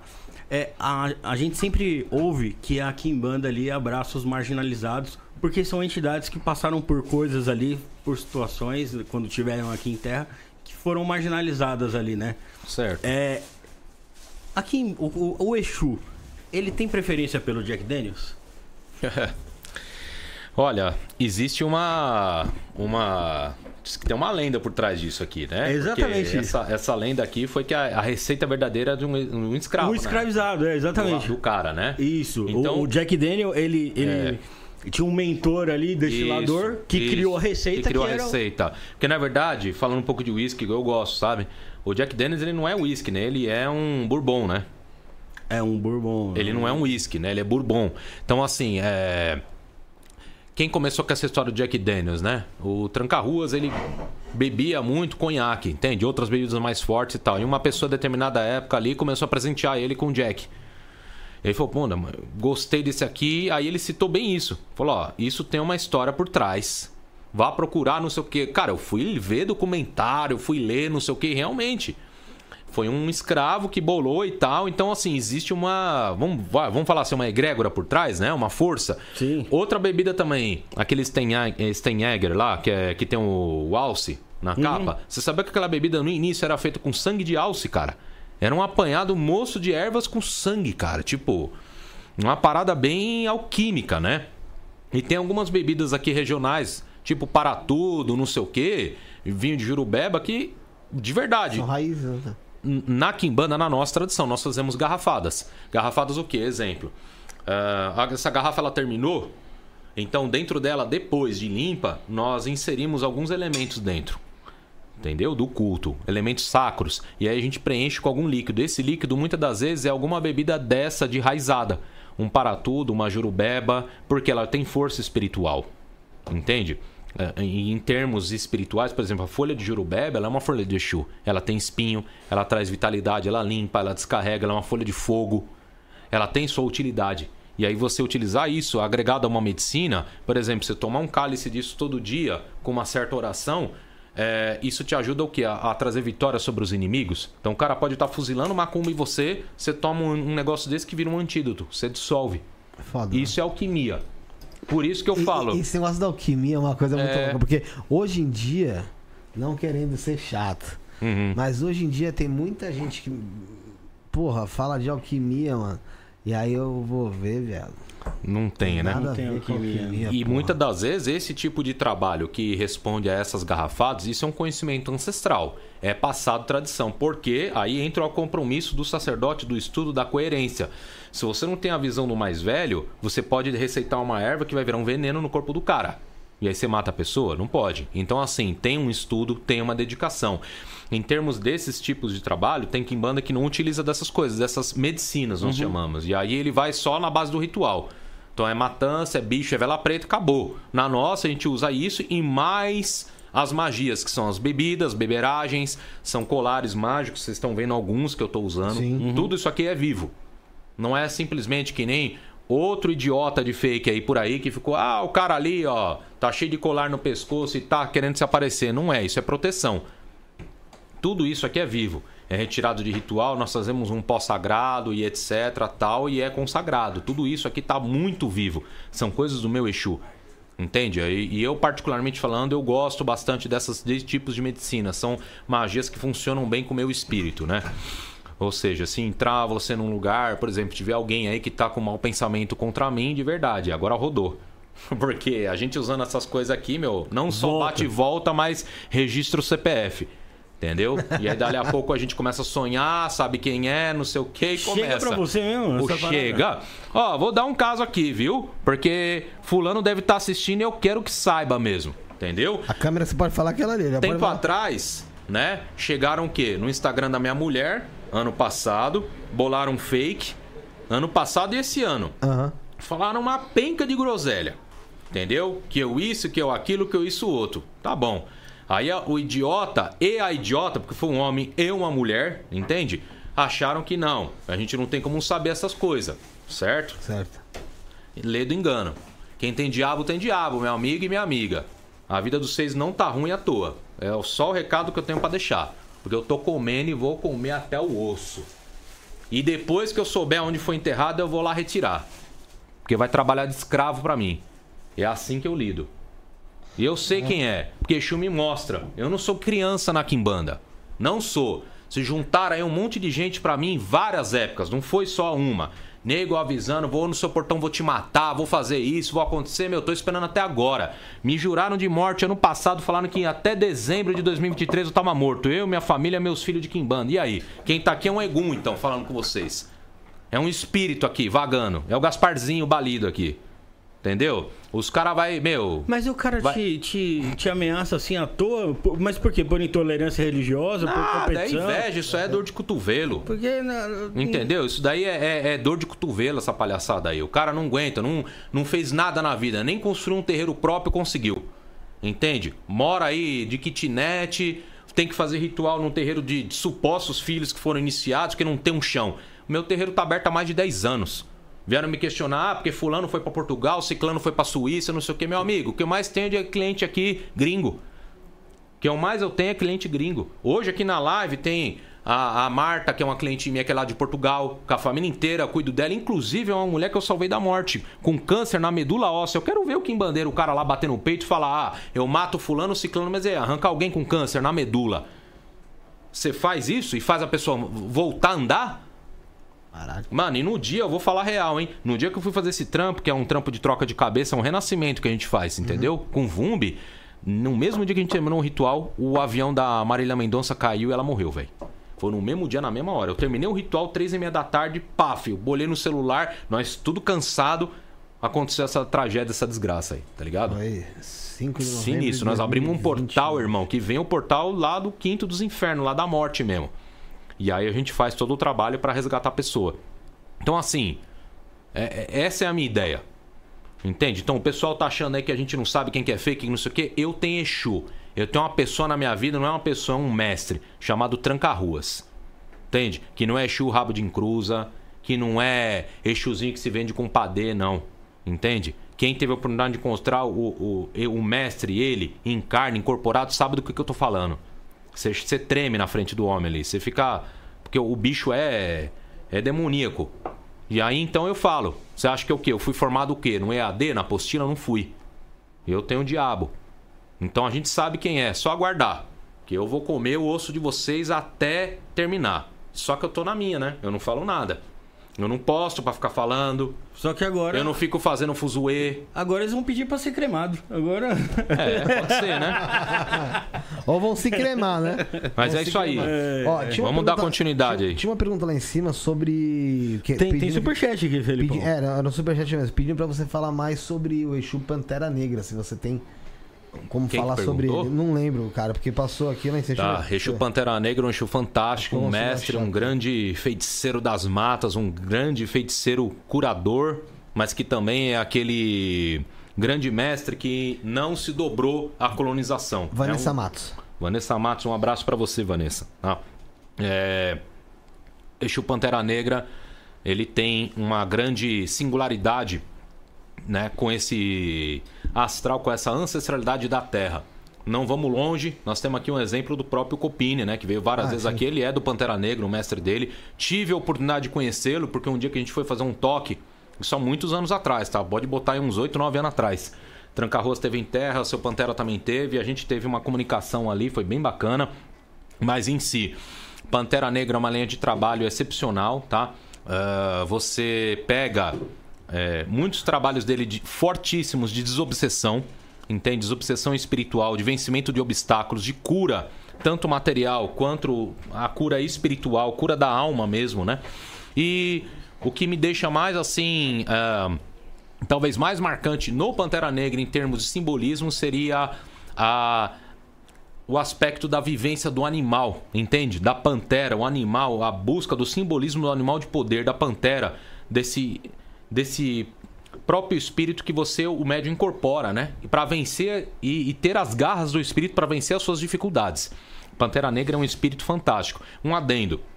Pantera Negra tem alguns pontos, eu não vou falar de todos os fundamentos, mas Sim. o principal, quem carrega Pantera Negra, deve ter uma boa relação e afinidade com felinos. Não pode fazer maltrato com felino, gato inclui, tá? E nem sacrifício de gato, nem sacrifício de nenhum tipo de felino. Mas Isso não existe. Tem, tem muita gente que fala que na Kimbanda tem sacrifício de animais domésticos, né? Rola. Mas, assim, o pessoal fala, né? o pessoal fala por aí, entendeu? Eu não posso afirmar por todos, né? Eita. Aí, ó. Rapaz, ó, aí, você ó. ouviu, hein? Tem nada a ver, Tem nada a ver com isso. Ah, não é da minha banda. É. Credemi, Credeuá, hein? Tem pergunta do Superchat aí, faz aí. É, é, tem, tem aqui. É... Pera aí, Felipe, agora você me pegou Vamos de surpresa lá, então. aqui, viu? Ah, o Jefferson, fala aqui, ó. Jefferson, ah, aqui, ó. Jefferson, qual a diferença entre trabalho individual para o coletivo em termos de eficácia e efetividade? Quem falou isso? O Jefferson. O Jefferson. Jefferson, salve sua banda, um Gunzue. Veja bem, trabalhos coletivos, né? Que nós citamos, eu vejo muito na internet. Amarração coletiva, uh, trabalho de destruição coletivo, trabalho de prosperidade coletivo. Aí vamos pensar. É feito então uma seleção a, a, ao Léo, quem pagou entrou, né? 200, 300 pessoas reunidas dentro de um ritual de uma egrégora. Ninguém ali, né? É, tipo assim, tem algum tipo de, de, discernimento do que, que é certo ou errado. O cara tá entrando dentro de um trabalho, exemplo, para prosperidade financeira. Você sabia que perante a espiritualidade ancestral, se você tem um carrego forte numa, num débito ancestral, dentro do ritual desses 200, você pode complicar todos os 200 ali. E aí você abre um portal com o nome do cara, a foto dele, dá sangue para isso. Você imaginou? Se você dá sangue pra uma parada e aquilo aumenta a força. Ah, detalhe, você dá um bode. Cara, o espírito de um bode tem que se dividir para 200. Pra 200? Porra, rapaz, vai pegar é um... Porque não é sangue, cara. Não é sangue. Ó, tô falando, não é sangue que a Kimbanda tá preocupada, não é litro de sangue. Se fosse assim, a gente tava fazendo terreiro dentro do matadouro. De boi. Não é sangue. É, era muito mais fácil, né? Não, não é. Não é sangue, cara. É só um elemento ali, né? Na verdade, é a alma. É a alma do bicho. É o arquétipo. Qual é o arquétipo de um galo? Galo mesmo, formado de briga que tem espora, porque você tem galo brama, galo índio, galo de vários tipos, entendeu? Mas pessoal, pegar um assim um galo índio, o pessoal conhece bem, é que é galo de briga, que é aquele galo do peito para frente, que tem espora, que é altão. Uhum. É de dominar terreno ali, né? Não só, né? Cara, eu já vi esse galo desse dar pau em pitbull. Cara, com a espora ele fura. Às vezes a gente até se machuca, cara, que vai fazer ritual, a espora do bicho tá afiada, e aí? Então, assim, o arquétipo do animal, o quê? Vitória, territorialista, empoderamento, liderança, porque um galo só no galinheiro, não tem dois é. galos, é um. Então tem vários aspectos. Quando você faz um sacrifício bem ordenado para Exu em cima disso, você está buscando a alma. É isso que você busca, não é o sangue. É a essência. Compreende? Você vai dar, por exemplo, ah, é, um bode. Entende? Um bode que nós dizemos um pai de chiqueiro, vai que é barbudo, que tem chifre grande, que tem, sei lá, uns 70 quilos, 40 quilos, 50 quilos, depende, né? Ele já é um bode formado, já teve uma experiência de vida, ele já é maduro, ele tem uma maturidade, ele tem uma, uma questão de territorialismo também, já teve vários né, filhotes, vamos dizer assim, entende? Ele é forte, ele luta pelo seu território, da cabeçada, da chifrada, então tudo isso você busca. Às vezes a gente usa cabrito, que é coisa nova. Exemplo, uma iniciação. Você não pode fazer uma iniciação de quimbanda, na nossa tradição, na nossa ótica, com um bicho velho, cansado. Cara, o cara tá nascendo, como é que você vai dar um bicho que tá no fim da vida? Qual é a lógica disso? Me explica. Só que também você não pode dar um filhote. Então a gente dá o cabrito no meio termo. Bem feito, né? Jovem, Mas ele entra. Certo? Por que, que se usa pato que a gente usa? O pato ele tem vários tipos de características. Pato e marreco, entende? Mas, cara, pato às vezes é pior do que galo, velho. Ele te corta com a unha dele, o bicho ele sabe nadar, é tão, né, FDP que sabe nadar, ele sabe voar e sabe correr, cara. Olha o domínio dos elementos que ele trabalha. Fora que o pato de você mata, ele continua vivo. Quem sabe o que eu, tô, que eu tô falando é o sacrifício realizado de um pato, cara, ele continua às vezes por 40 minutos, uma hora se debatendo dentro do saco, cara. Mesmo que você rezou tudo que tinha que rezar, você ainda abre o bicho para tirar as partes de dentro, o coração dele tá batendo.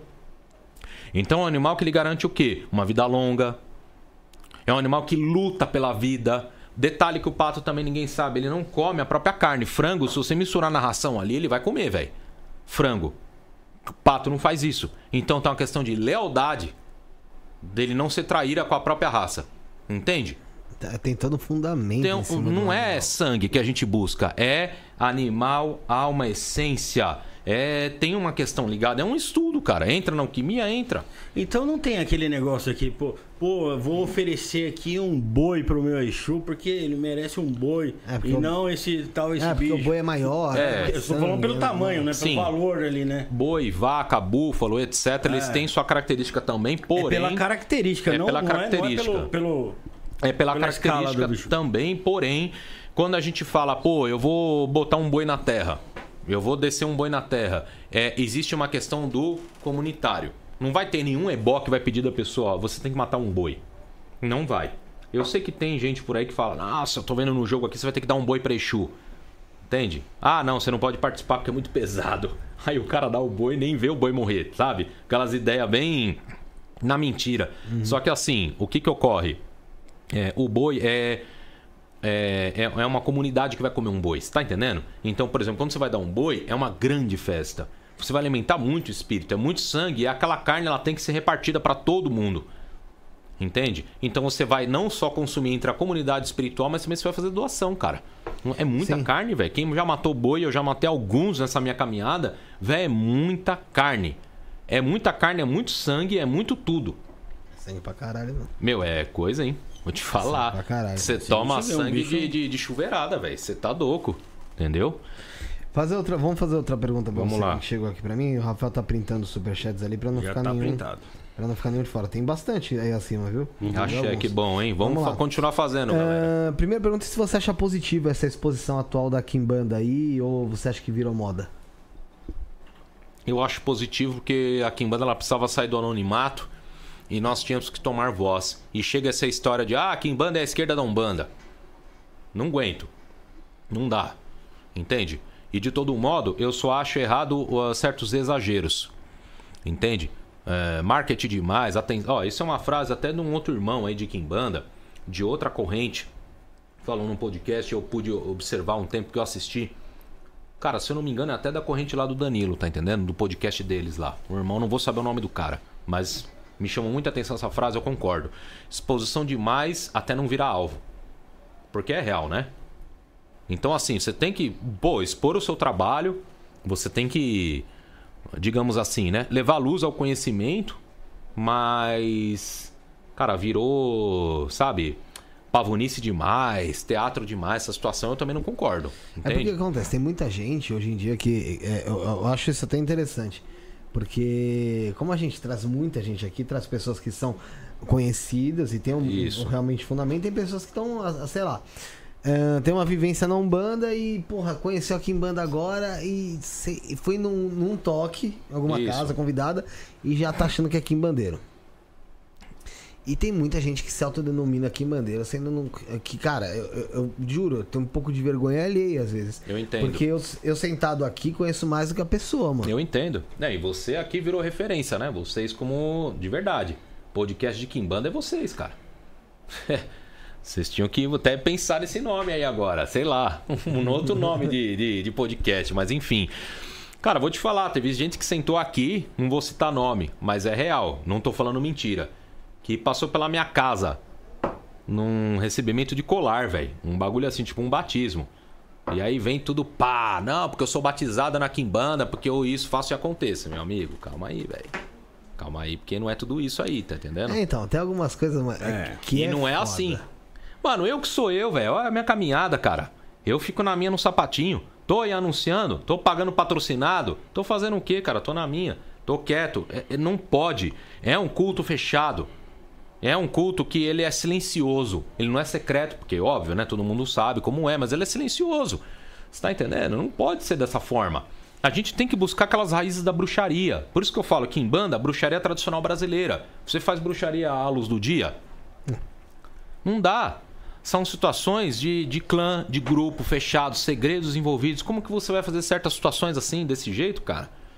Então, sei lá, eu não concordo com exposição demais, até que, que nem o irmão falou aí, até que você vire um alvo. Não concordo com isso. Sabe? Eu acho que você tem que ter uma exposição sadia.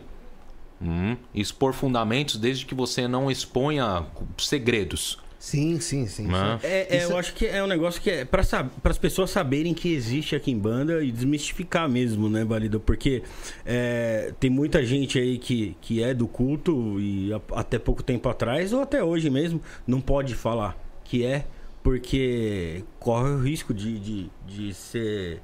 De, de sofrer intolerância religiosa no seu né? trabalho, Mas isso aí de perder seu emprego. hoje em dia até, né? mano, A gente até... vê até hoje. Acontecer. ah, Aqui no podcast mesmo, aqui no podcast, pelo menos comigo, eu acredito que os meninos também.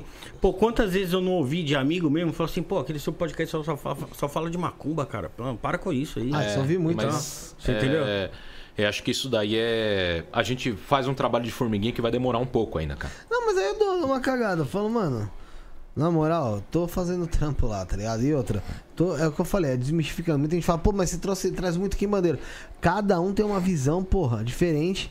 Vê com qual você vai se afinizar mais. Sim, Ah, mas, ah, vai trazer o pastor. Se você se afinizar com o pastor, vá no pastor. sim. Se fizer bem pra você, fique lá e por aí vai.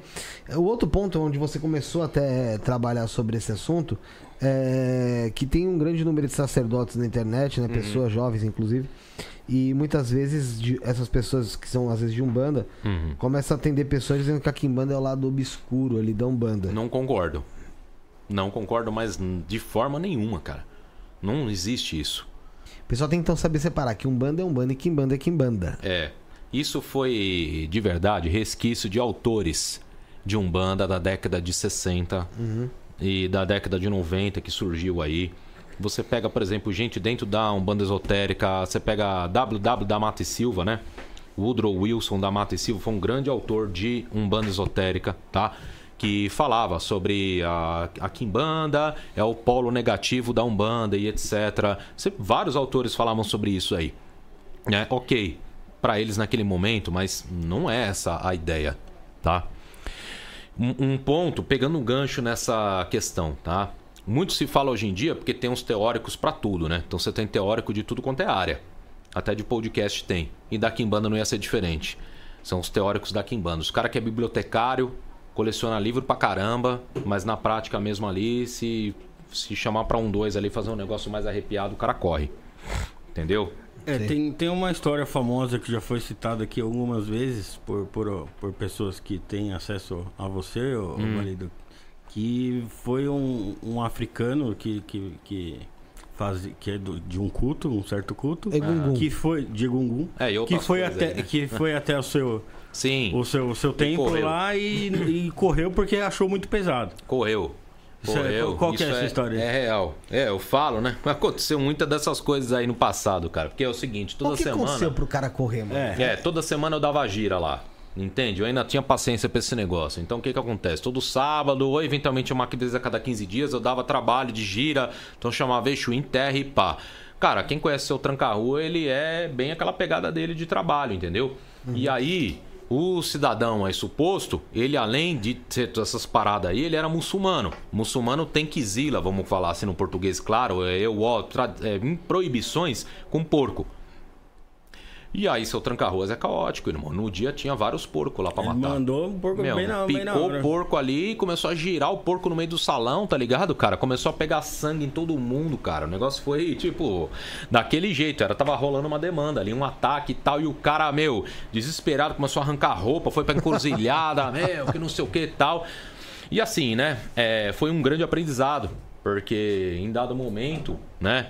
É, várias coisas aconteceram, foram sendo indicadas de uma questão ligada a essa pessoa em si ser um mentiroso. Entende? E Exu abriu meus olhos ali. De várias formas. E eu descobri depois. Então rolou isso, rolou muita coisa já. Muitos, a gente tinha que fazer um podcast, acho que só de. Não só eu, né? Outros quimbandeiros aí, mas de sinais e coisas que aconteceram, cara. Porque materialização não falta. Entendeu? É, é uma situação absurda. E aí a gente conta pros outros, o cara fala, mas esse cara tá de H. Ele tá contando firula. Tá Mas sendo é- um pescador, sabe? Você fala de materialização ali da, do, do- Do da templo. entidade mesmo ali. na aparecer. entidade de bicho aparecer, de vozes, de várias coisas estranhas, muito estranhas. É, muita coisa bagunçada, cara, entendeu? Tipo, eu já tô acostumado, né? Porque já, né, É, o você astral entende os traz. sinais, né? Que, que- Mas, meu, o pessoal fica travado, trincado. Conta do mendigo aí, galera. Também teve. Uma vez a gente. Assim, tem dois mendigos, né? Mas enfim. Foi fazer um ritual em específico. É, o primeiro que eu vou contar é dessa história. Um rapaz lá tava meio descrente, entende? E aí seu Tranca foi trabalhar o cara, foi fazer os rituais e etc. O cara não dando muita bola. O Tranca virou para ele e falou: Olha, você não tá dando muita fé, né?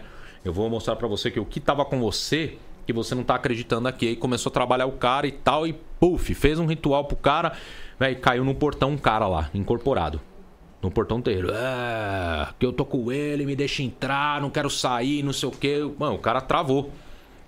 Falou, caramba, o que, que é isso e tal. O Tranco falou, e aí, agora você vai botar uma fé em mim? E aí começou a dialogar com o cara incorporado, cara, no caramba. portão, falar. Não, porque eu tava com ele, que eu não sei o que, tal, fui mandado, aquela história toda, hein? Tipo, parecia um diálogo com espíritos ali, sabe? Um, uma parada meio assim. E aí, enfim, depois de um certo tempo, limpou tal, o cara lá sossegou lá fora. Ele chegou pro pai pequeno da casa e falou: Abre o portão aí, faz favor. E vê se tem alguém. Aí ele olhou, a rua tava vazia, cara. Tinha ninguém. Ninguém. Esse dia tem testemunha. Entendeu?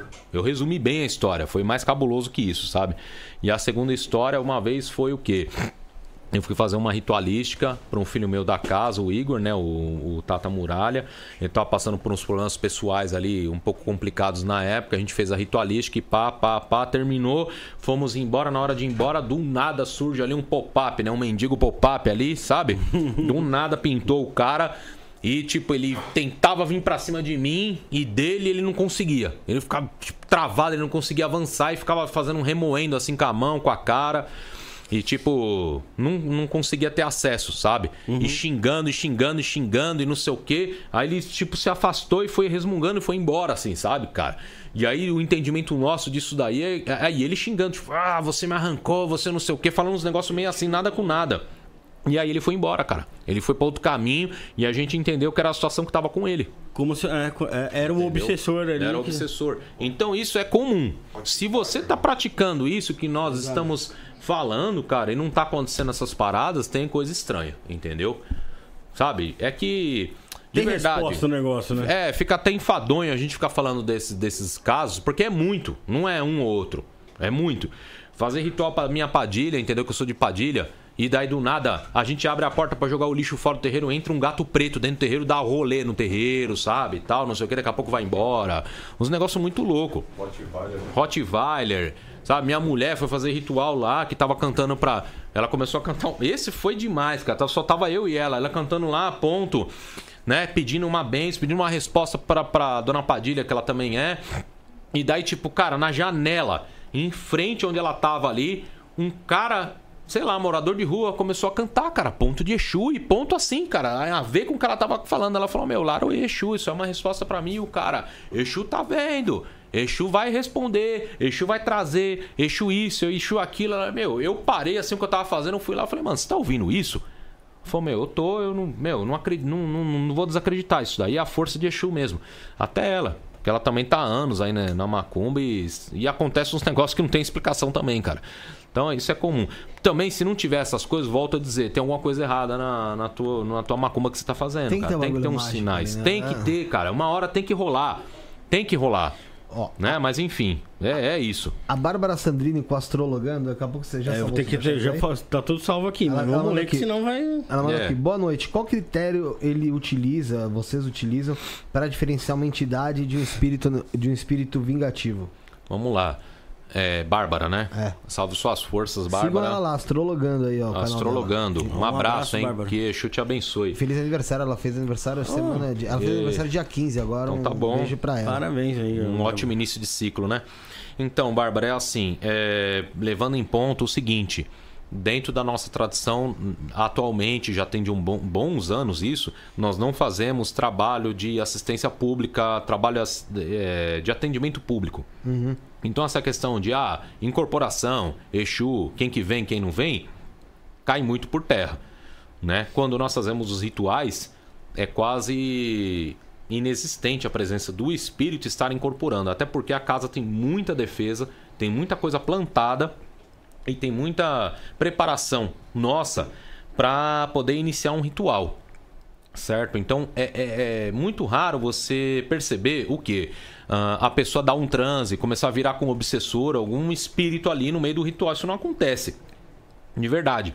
É muito raro de acontecer. Às vezes, quando acontece um transe desse, pode ser o próprio mentor da pessoa se manifestando e dar um recado, mas é, é raríssimo isso acontecer. Então, sendo bem sincero, respondendo a pergunta dela, tirando esse caso meu que no templo não acontece, se for na casa de alguém que ela percebeu isso, tem que ter um manejo do sacerdote, tem que ter um preparo do sacerdote, dele perceber que aquilo ali não é por exemplo, o espírito veio a primeira vez, já vai começar a pedir um monte de bebida, um monte de entrega, quer corte, quer sangue, quer isso, quer sangue do filho, tá quer pedindo tudo, muita oh, coisa. Calma aí, meu amigo, você acabou de chegar, Mas acabou de subir do inferno aí, cara. entendeu? É, ah. acabou de chegar, você já quer tudo isso? Não.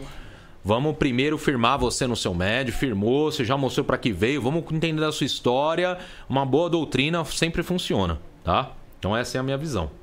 Vamos ler Superchat, Felipe? Vamos ler Superchat, mas antes vamos falar de mais um colaborador nosso. Você já vem no Superchats, que a gente tem bastante coisa, bastante Beleza, pergunta. Manda aí. Vamos falar do baralho dos mistérios. Tem vídeo novo aí, viu, Gustavo? Vídeo novo aí do pessoal dos mistérios. Prestar bastante atenção aí no som, gente. Pra ver como tá, tá legal? E vamos soltar então aí os mistérios. Quando estiver pronto, você me dá ok. Enquanto você deixa o like, você vai se inscrevendo, inscreva-se no canal. Tem nosso canal de cortes, cortes do Estuna Podcast oficial também. Tem muito assunto lá de Kimbanda, muito corte de Kimbanda. Muito corte de Kimbanda é foda falar, né? É. Que, não, mas tem muito corte lá sobre é. Kimbanda. Teve do, tem do Balido, tem de outros status que vieram aqui também. Tem muita coisa interessante lá. Tá bom? Tá, tá pronto aí, Gustavo? Então solta aí, irmão. Quando a chama da busca se acende, uma jornada pelos mistérios se inicia. Navegue pelas águas do amor com Maria Padilha onde cada carta é um sussurro do coração. E deixe Zé Pelintra guiar você através das encruzilhadas da vida, com um sorriso e sabedoria. Embarque em uma jornada de descoberta e destino com o baralho cigano, onde cada caminho é um novo começo. Explore os domínios do poder e da transformação com Lucifer, iluminando as sombras da alma Desvende os segredos antigos com as bruxas, tecendo magia e harmonia com os fios do destino. E permita que Madame Lenormand revele as verdades ocultas, guiando sua intuição pelo desconhecido. Conecte-se com seu guia espiritual em Os Mistérios e inicie sua jornada pelos mistérios que aguardam. Os mistérios, onde cada carta é uma porta para novos mundos. Aventure-se além. É isso aí, galera. Voltamos. Você viu aí o vídeo sobre a, o baralho dos mistérios, né? Vocês viram aí a gama que eles têm aí de, de baralhos, né? Tem aí o baralho Os Mistérios de Maria Padilha, os Mistérios Zé Pilintra, os Mistérios do Baralho Cigano, os Mistérios de Lúcifer, os Mistérios das Bruxas e também os Mistérios de Madame Lenormand. São baralhos é, sensacionais e eu vou falar para você. O custo deles é realmente como se fosse é, como se fosse esses baralhos vagabundo, porque é um baralho meu sensacional, sensacional. por um preço você vai comprar ali muito um, barato. Você vai comprar um, um, Honda Civic no preço de um Celta. É mais ou menos isso, porque é um baralho que vem com um livro de, de instrução, um livreto de instrução para você que ainda é iniciante, não sabe direito ou quer estudar esse tipo de, de, de arte, de magia também, que é você ter fazer a leitura uh, do baralho, a leitura nesse sistema Lenormand. Uh, e é sensacional pelas ilustrações. Vocês viram aí no vídeo que tem nesses baralhos, né? O baralho de Maria Padilha foi o primeiro, já veio show de bola. Foi, acho que foi que você ganhou da é, vez. Eu queria comentar que assim, eu ganhei do pessoal aqui o baralho de foi. Dona Maria Padilha, baralho cigano e o de Zé Pelintra. Quero agradecer o pessoal todo, tá? Sigo eles também na página. Eu não consegui fazer, tipo, um recebido, uma coisa na época. Deu um problema lá, eu não consegui de verdade. Passou muitos dias, uhum. entende? Um monte de compromisso. Então, assim, galera, eu super indico. Meu, as cartas são finas, um puta de um acabamento. Os caras se preocuparam com o visual. Sabe, para quem lê, que é o oraculista, o olhador, o visual é tanto quanto mais importante do que a interpretação de um livreto. Entende? Então, é assim, super indico. Eu uso, são cartas de ótima qualidade e indico para todo mundo. E você vai ganhar hoje aqui os Mistérios das Bruxas. Ô, oh, obrigado, hein? Da próxima obrigado. vez que você vier, você vai ganhar os mistérios de, de Lúcifer. Axé. Também Obrigado, gente. aqui que Obrigado de verdade, acabou viu? No nosso, no nosso estoque de, de prêmios aqui Agradeço. De Vamos fazer um dessa vez fazer um recebido bem feito, né? É fazer porque de verdade eu quero muito agradecer. Eu gostei muito. O material é impecável, de verdade. E é o que o, o amigo aqui falou, a questão do material. É sensacional. É o que você paga. Você tá pagando num, numa lojinha de umbanda aí por um baralho que não condiz Não é? É um baita do material, então super recomendo. Né? E o pessoal fica falando, poxa, mas é um material assim, assado, é 100% plastificado, invernizado, laminado, deve ser caro pra caramba. Meu, você encontra por menos de 60 reais os- esses baralhos no site www.osmistérios.com.br www.osmistérios.com.br Garanto que você vai se arrepender. Se você se arrepender, pode vir aqui no estúdio e me dar um tapa na cara, tá bom? Que tô- tá liberado isso aí. Então, isso aí, um grande beijo pro pessoal dos Mistérios. Um abraço aqui agora pro Rafael de Oliveira Marins. Bem-vindo ao membro My Love, é o nosso querido Mago Melcor, tá aqui Aí, conosco também. hein? Um abraço pra Axé. ele, trabalhando junto conosco também, um cara sensacional. Vai também fazer. Esse aqui vai fazer os cursos de tarô junto do Bruno Cássaro, hein? É... E o, e o Rick The Boy falou que virou membro My Love, sabe por quê? Hum. Porque eu monarquei. Ah, é? Ele falou. Então que bom, que bom que você monarcou. eu- Então vira, vira membro participante. Deixa eu dar uma atenção É. aqui. Tem um rapaz aqui, nosso da casa lá, o Marcelo Vieira, ele mandou um tá aqui, superchat. Mandou aqui, ó. Vou, vou ler, vou ler o Pode dele aqui. ler o agora. dele aí, faz favor. Salve Tata Balido, seu oráculo me tirou de uma casa desgraçada, cheio de injustiças contra mim e me abriu o caminho para entrar em sua egrégora nos próximos meses. Um Gunzo. Um grande abraço Marcelão, meu xará. Pessoal é gente boníssima. Ele é amigo pessoal do Luiz Riadri, também iniciado meu lá da casa, né? E assim, a gente só faz o nosso trabalho bem feito, como tem que ser, né? Marcelo aí, médico, dono de clínicas, sabe? Com a mulher dele, tava no- na beira do fiasco certo? Por ter entrado numa egrégora aí de uma outra casa aí, fulana de tal, que esgotou, né? Acabou com, com ele, assim, num ponto de vista espiritual, monetário e vários assuntos. Então é uma reconstrução. Mandar um abraço, logo em breve a gente tá junto, vamos fazer, vamos arrebentar. Entendeu? Vamos fazer mesmo. E outra coisa que eu falo, nossa casa, nossa tradição, a gente não prega muito pelo ah, o- a divulgação. Tá rolando um monte de iniciação e tá rolando desde de sempre. Sempre tá rolando iniciação, pacto, um monte de coisa. Eu que não posso, não gosto de postar. Em questão em respeito ao mestre, o Tranca-Ruas, que ele vem nessa doutrina, não gosto, porque é algo muito sagrado. Mas é, a gente continua o nosso trabalho, fiel. Nosso trabalho pelo a causa, pela causa. A causa é a quimbanda e a causa é honrar os exércitos de maioral. É o que eu acredito. Isso aí. Então, Rafael vai, ler agora, a partir de agora, os superchats. E eu vou novamente só falar do sorteio. Então, a gente tá pass- passando aqui hoje, nesse, no programa de hoje, tá, tá rolando sorteio de uma consulta de oráculo de Kimbanda com o Tata Balido à distância, tá? E aí, E a gente tá vendo a quantidade de feedbacks positivo. positivos desse, desse, Exatamente. desse oráculo. Então, sorteio de uma consulta de oráculo de Kimbanda à distância com Pix a partir de 10 reais na chave Pix 11977647222. Vou repetir para vocês: 11977647222. O beneficiário Felipe, tá bom, gente? E tem também, a partir de 50 reais no Pix, vai ser sorteado um oráculo de Kimbanda presencial, tá, gente? Presencial lá com o Balido. Também na mesma chave, 11977647222. Todo mundo aqui falando que é um norte aí pra vida, realmente. Então, meu, o Balido mesmo falou que é um valor muito baixo, né? Pelo, Eu acho pelo... que é. Ó, o, o- De verdade. O Igor aqui tá. Ó, já me deu eu- duas coladas aqui, né? Vários estrelinhas de internet, de mago, de bruxo, cobra o quê? Ó, o Igor falou, o último ele pagou mil reais. Sim. Porque E eu, eu, eu vou te ser bem sincero, um monte de gente aí paga de bruxo na internet, de mago, de satanista, do não sei o que lá o que, e cobra o quê? Dois mil a consulta, por aí, velho. E não entra nesses detalhes que a gente Pois é, entra. já, De já verdade. vi, já vi essas, essas paradas. De verdade. É. Mas é que tá, né? O cara tem que ser macumbeiro influencer pra cobrar esses valores. Então, eu É, creio mas que tem sim. bastante hoje. É, então, a partir de 50 reais, o oráculo de quem manda presencial, a chave novamente 1197764 7222. Se você entra nos comentários, tá aqui no comentário fixado. Tem na nossa descrição também a nossa chave Pix, o beneficiário Felipe, tá bom, gente? É, ó Aqui, ó, o Eduardo, já fiz uma consulta com o Balido. Foi sensacional. Foi a consulta mais precisa que fiz em minha vida. Eduardo. Tem bastante gente aí, de verdade. Vai lá, Rafael. É. Vamos começar aqui pelo Adriel Abelon. Balido, se puder falar sobre Bori, qual a importância e as consequências de cultuar o Bori na vida de uma pessoa? Vamos Seu lá. jogo me recomendou cuidar do Bori. Beleza, vamos falar um pouco sobre o que é o Bori. Vou acabar entrando em outro assunto de verdade, porque assim, ah, esse mesmo pessoal aí dessa banda, de outro assunto de Kimbanda Congo, não sei o que aí, Que eu vou lá no início. é, fala da questão que na tradição deles eles dão buri.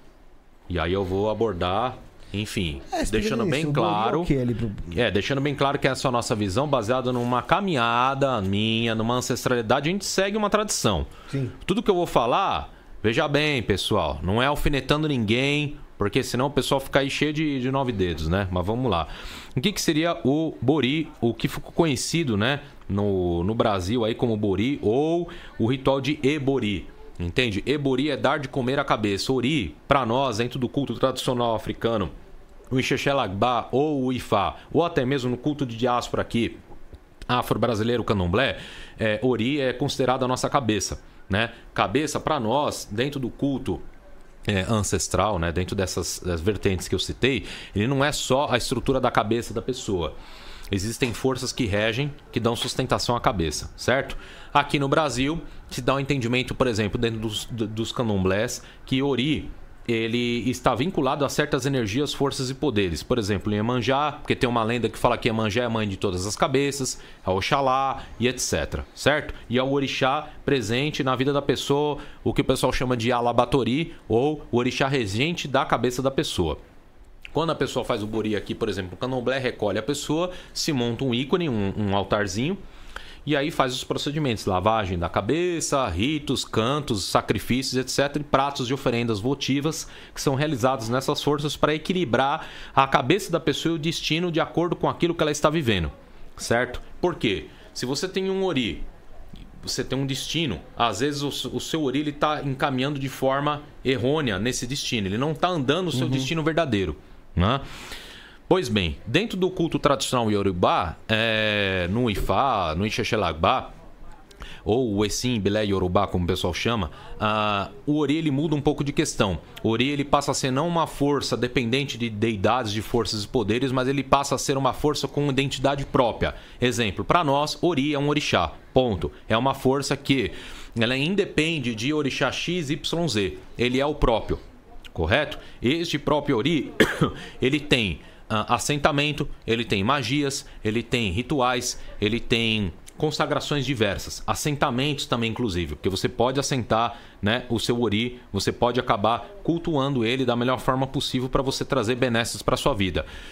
Quem vai controlar isso daí ou quem vai dar início nessa ritualística normalmente é um sacerdote, um babalaô, uma Yanifá ou uma Yalaô. Você vai ter ali presente até um, um olorixá, né? É, um sacerdote de orixá que vai dar caminho para isso, certo? O bori ele é importante porque na vida de uma pessoa.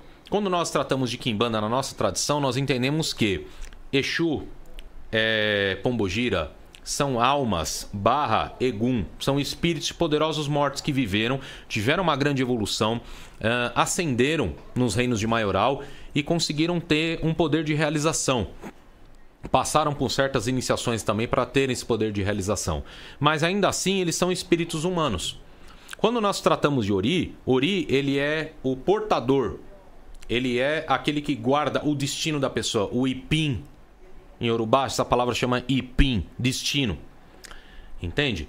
É, o Ori ele, ele, é, ele guarda esse destino, ele guarda a sua essência natural, o seu Eledá. Realmente a sua deidade interior, pessoal. Correto? Quando nós, então, submetemos a pessoa a um ritual de Kimbanda, você não está alimentando o seu Eledá, a sua força, você está alimentando um morto para poder te ajudar. Você entende a diferença?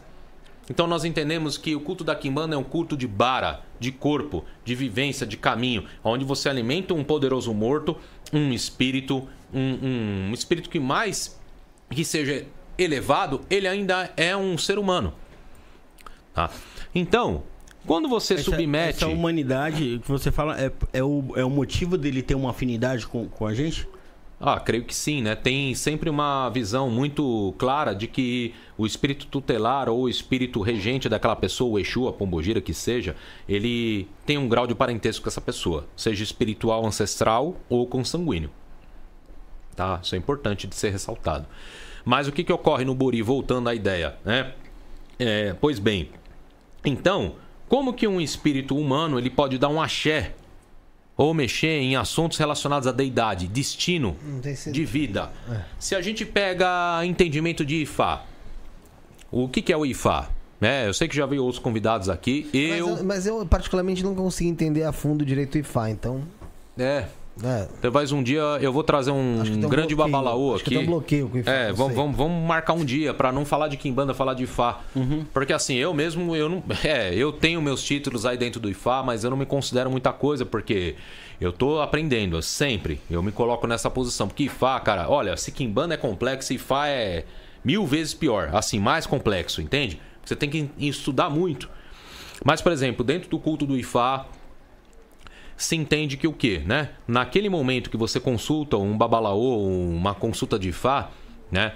É, Ifá vai falar sobre o seu destino. Por quê? Ifá Orumilá, ele é um orixá também. E aí ele vem falar sobre assuntos que estão para acontecer, assuntos que já aconteceram e assuntos que estão acontecendo. Orumilá Ifá é tido como Eleripim, o testemunho do destino. Entende? Então ele entende tudo que está para acontecer ainda, ele já viu. Quando numa consulta você consulta um babalaô, ele pode revelar essas situações. E aí ele mostra, ele mostra também as escolhas que o seu ori teve, as escolhas que você teve, com qual cabeça você quis encarnar dentro do contexto do Ifá. Então, quando é, é recomendado no oráculo de Kimbanda, porque tem caídas que falam: olha, meu amigo, desculpa, o seu caminho não é aqui, você tem que buscar um buri. É porque o assunto saiu do assunto do morto. Basicamente é isso. Uhum. Porque não é um assunto de vida. Por exemplo, os seus caminhos não estão fechados. Você não está com o caminho fechado. O seu problema é um problema de destino, é cabeça. A cabeça não está alinhada com o seu destino.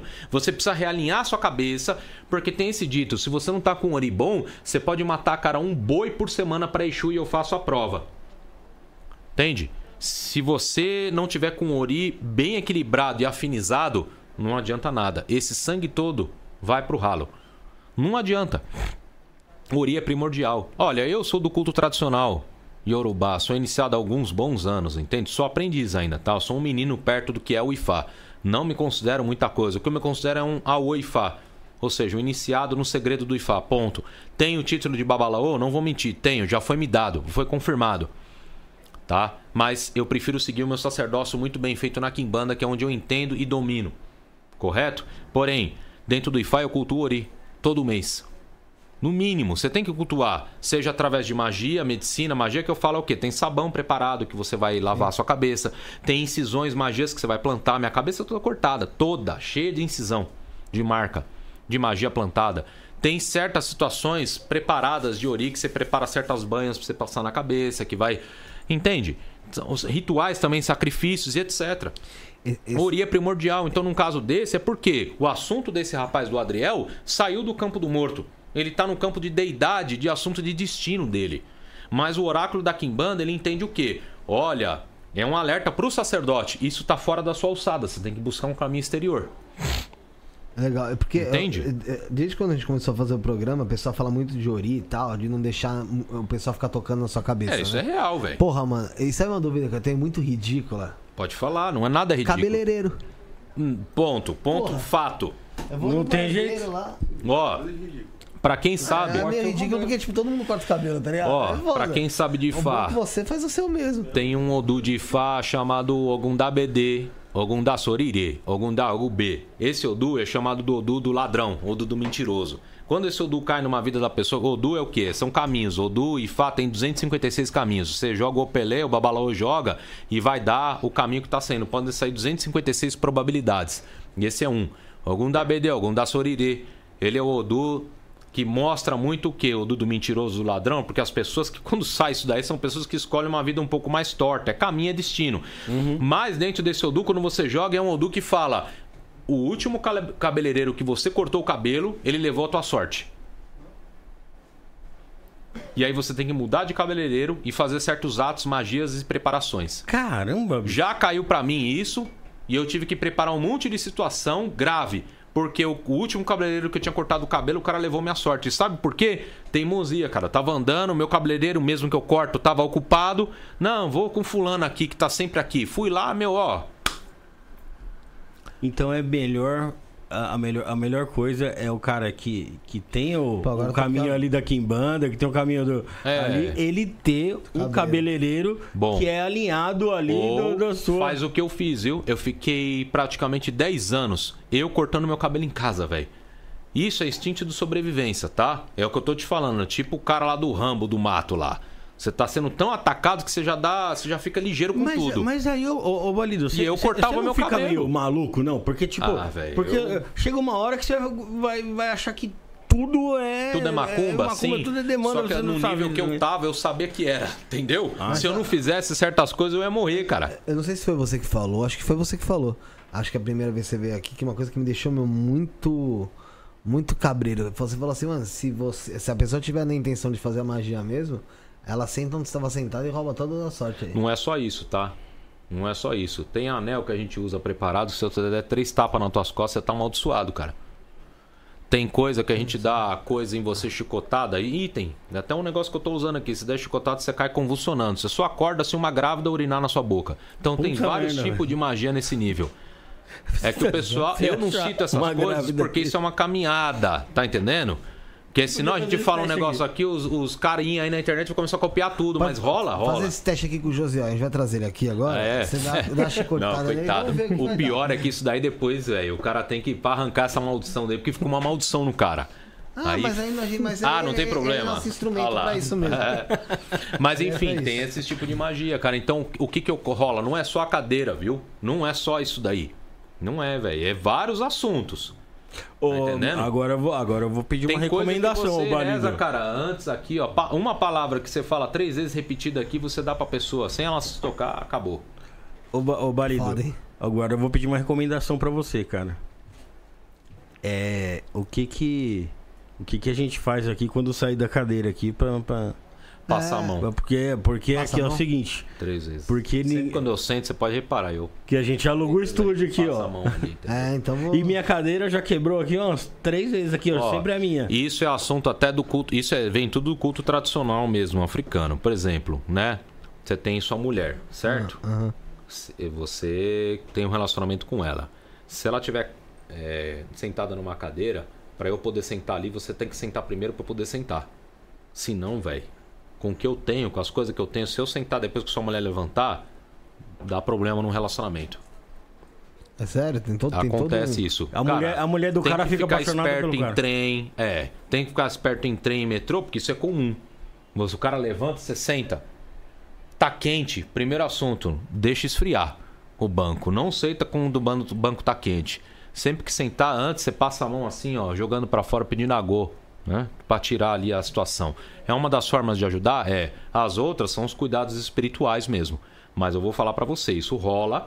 Pelo tá achando, ah, é, é loucura, é babaquice, é coisa do outro mundo. Não é.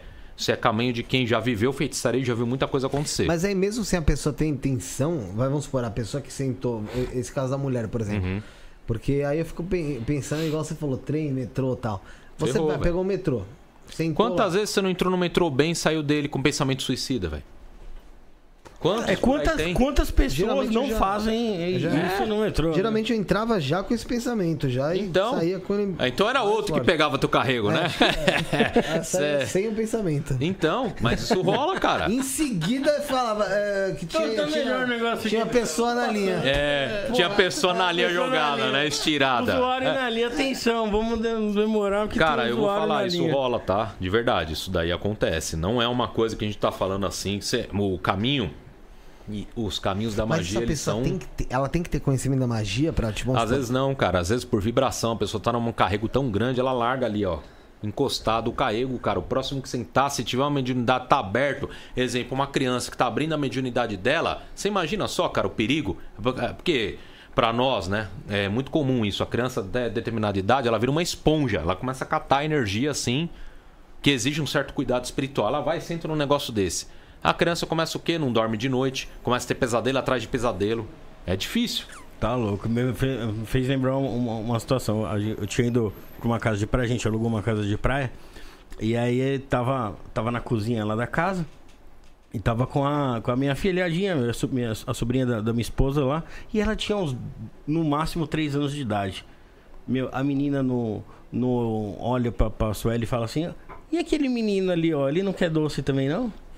É, tá não tinha vendo? nenhuma outra criança lá. Eu falei, cala a boca, menina. Aí, ó. Cala a boca, senão nós vamos embora daqui. Tinha agora. piscina? Tinha. Colocava ela pra nadar um pouquinho ali. Você é doido. Ela voltava. Pra... Cara, é, é, assim, são coisas, são pulos de gato. Quem é desse meio, e eu tô falando assim, não é que todo mundo tem que ser assim, mas é que o nível que eu cheguei, entende? É um nível grave, que você tem que se preocupar em certos detalhes. É muito conhecimento. De mesmo. verdade. Resto de comida que sobra no prato, resto de bebida que sobra não sei o quê, lugar que vai sentar. Pô, por isso que a gente fica fudeu, quieto. Sabe por quê? Porque chega uma hora que é aquilo que eu falo, a vaidade cai por terra, o ego cai por terra. Você começa a ver que tem gente mais poderosa que você. Você sempre, Você- quando você acha que você é bom, sempre chega alguém pior, velho. É muito, é muito campo que pode dar falha pra você E vacilar, aí eu meu. tenho que ficar ligeiro. E aí, meu, meu, é- é melhor não sair de casa, é melhor não fazer nada. Não, a gente Tá vive, mas assim. Não dá pra viver, não. Ó, é, Que nem você falou, cabeleireiro, Cabeleireiro, cara. é, é, é, transporte público. Pô, você vai no restaurante e não pode deixar nada no prato. É.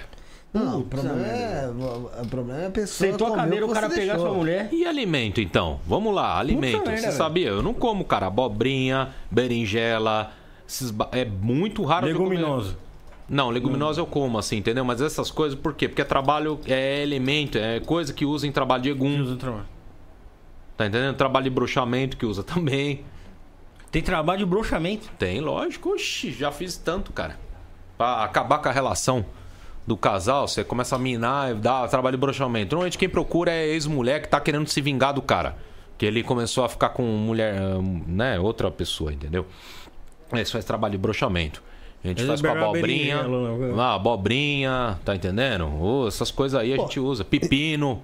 Pra enfiar no cara. É, o Não é negócio assim. faz, faz umas atrocidades ali, Mas, entendeu? uma coisa, mas é uma coisa que me surgiu até comentar aqui, antes de você ler mais superchat aí, e aí também tem que fazer os colaboradores. É, você falou de todas essas energias que são movimentadas aí nesses Ah, ambientes. sim. E a energia do motel? Puta, é complicado, cara. Putz, velho. Olha, é assim, motel, beleza, vamos falar assim, num entanto, né? Você imagina ah, você ter uma relação sexual, durante a relação, você liberta vários tipos de energia. Não só com você, existe uma troca com a pessoa, né? Porque existe um, fluxo, né? Sim. Com a questão do sexo em si, aquela energia sua passa para para o parceiro ou para parceira e volta para você e aquilo vira uma simbiose. Sim. Hum? Aí, vê só. É, se a pessoa que tá com você já não é uma parceira fixa, um parceiro fixo, e essa pessoa é, enfim, né? Tem vícios, tem um monte de coisa. Você cata, às vezes até trabalho feito que tá com a pessoa fica pra você. Certo? Egum, carrego, etc, etc, etc. Tá aí os casos, porque isso eu vou falar porque é de conhecimento público, mas assim, a gente cuida de garota e garoto de programa. O maior problema deles, desse público, é isto. Tá sempre ferrado e sempre caindo por droga. Tá sempre afundado na cocaína, no pó. Eu já tá trabalhei, eu entendendo? já trabalhei em puteiro, é verdade. Olha aí, ó. Então, tá aí a prova. É sempre droga que acaba com essas pessoas. Entende? Mas além da, da, da, relação com o seu parceiro, troca. aquele ambiente ali. no você ambiente pode- do motel, você- porque quando você tem a relação sexual, você tem a catarse do que? Do orgasmo. Vamos falar, né? E aí aquilo, aquelas impressões que você tá tendo no sexo, aquela energia, ela plaf, plasma no ambiente. A hora que tem uma catarse, ocorre uma explosão. Aquilo vai pro ambiente e gruda na parede. Então, um motel, o cara não faz uma defumação, não limpa, não sei o que, não sei o que, não sei o que, vai ficando coisa lá. Vocês sabem, todo mundo é adulto aqui, não há gente que vai ter relação e usa droga dentro do motel. Que é liberado, não usa em casa, mas usa no motel. No motel. Tem cara o que que o cara não faz em motel. casa, faz dentro do motel. E coisas estranhas, né? E daí piora. Então você acha que essa egrégora toda fica como? Aí você é um médium, você não se cuida, você não toma um bendito de um banho de erva, não faz nada. Aí você vai lá, sai pior do que você entrou. Começa a ficar como a sua vida? Ah, uma bosta, desequilibrou tudo. Azedada, né? Então, isso é uma coisa que há de se pensar. Entende? Há de se pensar mesmo. Legal. Antes da gente prosseguir com os superchats, vamos falar da. Vamos pôr a Vinache aí, o. Augusto. São, é, são duas, né? São duas. Pode pôr aí, vamos lá, vamos pôr a Vinache. A gente já volta com mais superchat, com mais pergunta do, do pessoal aqui também. Então fique conosco, enquanto isso também tem o sorteio. Você pode fazendo aí, tem o sorteio de uma consulta do Oráculo de Kimbanda à Distância com Tata Balido, tá dando uma aula aqui hoje. Pix a partir de 10 reais para essa consulta à distância na chave 11977647222, beneficiário Felipe, e um oráculo também de Kimbanda, só que esse presencial lá com o Balido também Pix a partir de 50 reais na chave 11977647222. Beneficiário Felipe. São aí oráculos que podem mudar a sua vida, vão te dar caminho aí, vão te dar um norte legal, tá bom, gente? E também, quem quiser seguir ele no Instagram, entrar em contato para trabalho, para oráculo, quem não ganhar aqui e quiser fazer com ele, tem também aí, arroba Tatabalido, você consegue achar ele no, no Instagram. E eu vou pegar aqui, ó. E também tem o telefone de contato que é o 11 9 8993 5035. 11 9 8993 5035. Quem vai atender, fazer a triagem, vamos dizer assim, com vocês é o Gustavo. E depois aí vocês vão ser encaminhados aí pro Tata Balido, tá bom? Posso, pode soltar a, a vinacha aí, ô, Augusto. Limpeza e descarrego no pentagrama. Recomendado para você que está se sentindo depressivo, pesado, com extremo cansaço, sente que está sendo atacado espiritualmente. Tudo estava indo bem, e de repente você começou a ter perdas financeiras, ficou desempregado ou está quase fechando seu negócio por falta de clientes. Brigas em casa que começam por motivos bobos e se tornam sérias. Você que já fez a limpeza anterior e sentiu que agora a vida está fluindo melhor, Continue se limpando todos os meses para se manter bem. Valor do rito coletivo: 180 reais. Para o rito individual, consulte as condições no Telegram. Pagamento por Pix ou cartão, diretamente pelo site do templo, temploavinash.com.br loja. Templo Avinash, Templo de Dianos, Lilith, Kimbanda e Goetia. Rito Luciferiano Mensal. Há mais de quatro anos ocorre o ritual luciferiano mensal, sempre com muitos resultados positivos. A egrégora é evocada em prol da sua vida financeira. Seu nome ficará firmado por 30 dias, atraindo novas oportunidades, crescimento financeiro e profissional, quitação de dívidas, aquisição de bens e movimentos financeiros. Todos os meses recebemos muitos depoimentos de novos empregos, negócios e dinheiro inesperado. O rito é realizado todos os meses. Consulte a agenda no site. Valor: 150 reais. O pagamento pode ser realizado por Pix ou cartão, diretamente no site do templo, temploavinash.com.br/loja. Obtenha a prosperidade que sempre desejou. Templo Avinash, Templo de Dianos, Lilith, Kimbanda e Goetia. É isso aí, galera. Você viu sobre o Templo Avinash. Então, você que se interessou pelos trabalhos que lá são feitos, você pode entrar no site temploavinash.com.br. Também tem iniciações, pactuações, rituais coletivos individuais. Tem trabalhos lá também que você pode fazer. Diversos você consegue encontrar no, no site. Tem oráculo de Lúcifer também é trabalhado lá entrando em contato através do site temploavinash.com.br, temploavinash.com.br, está aqui na nossa descrição, se você tiver alguma dificuldade, Avinash, A-V-I-N-A-S-H, e também o Telegram, 21 96782 5911, 21 96782 5911. Um grande beijo aí para Mestre Avinash, Mestre Caveiro, Mago Kaique, Tamo junto. É, Rafael, vamos fazer uma é, eu, te, eu, tenho uma pergunta aqui. Que Faz super, sobre, melhor, sobre melhor o assunto que a gente tá falando. Pera aí, rapi, rapidinho, tá. rapidinho, rapidinho. É o seguinte. Ô, Tata, é, a gente falou aí sobre, sobre esse esquema aí que não pode vacilar, né? Na cadeira, transporte público, todo, toda essa parada. Hum. Só que é o seguinte, né? Todo mundo morre.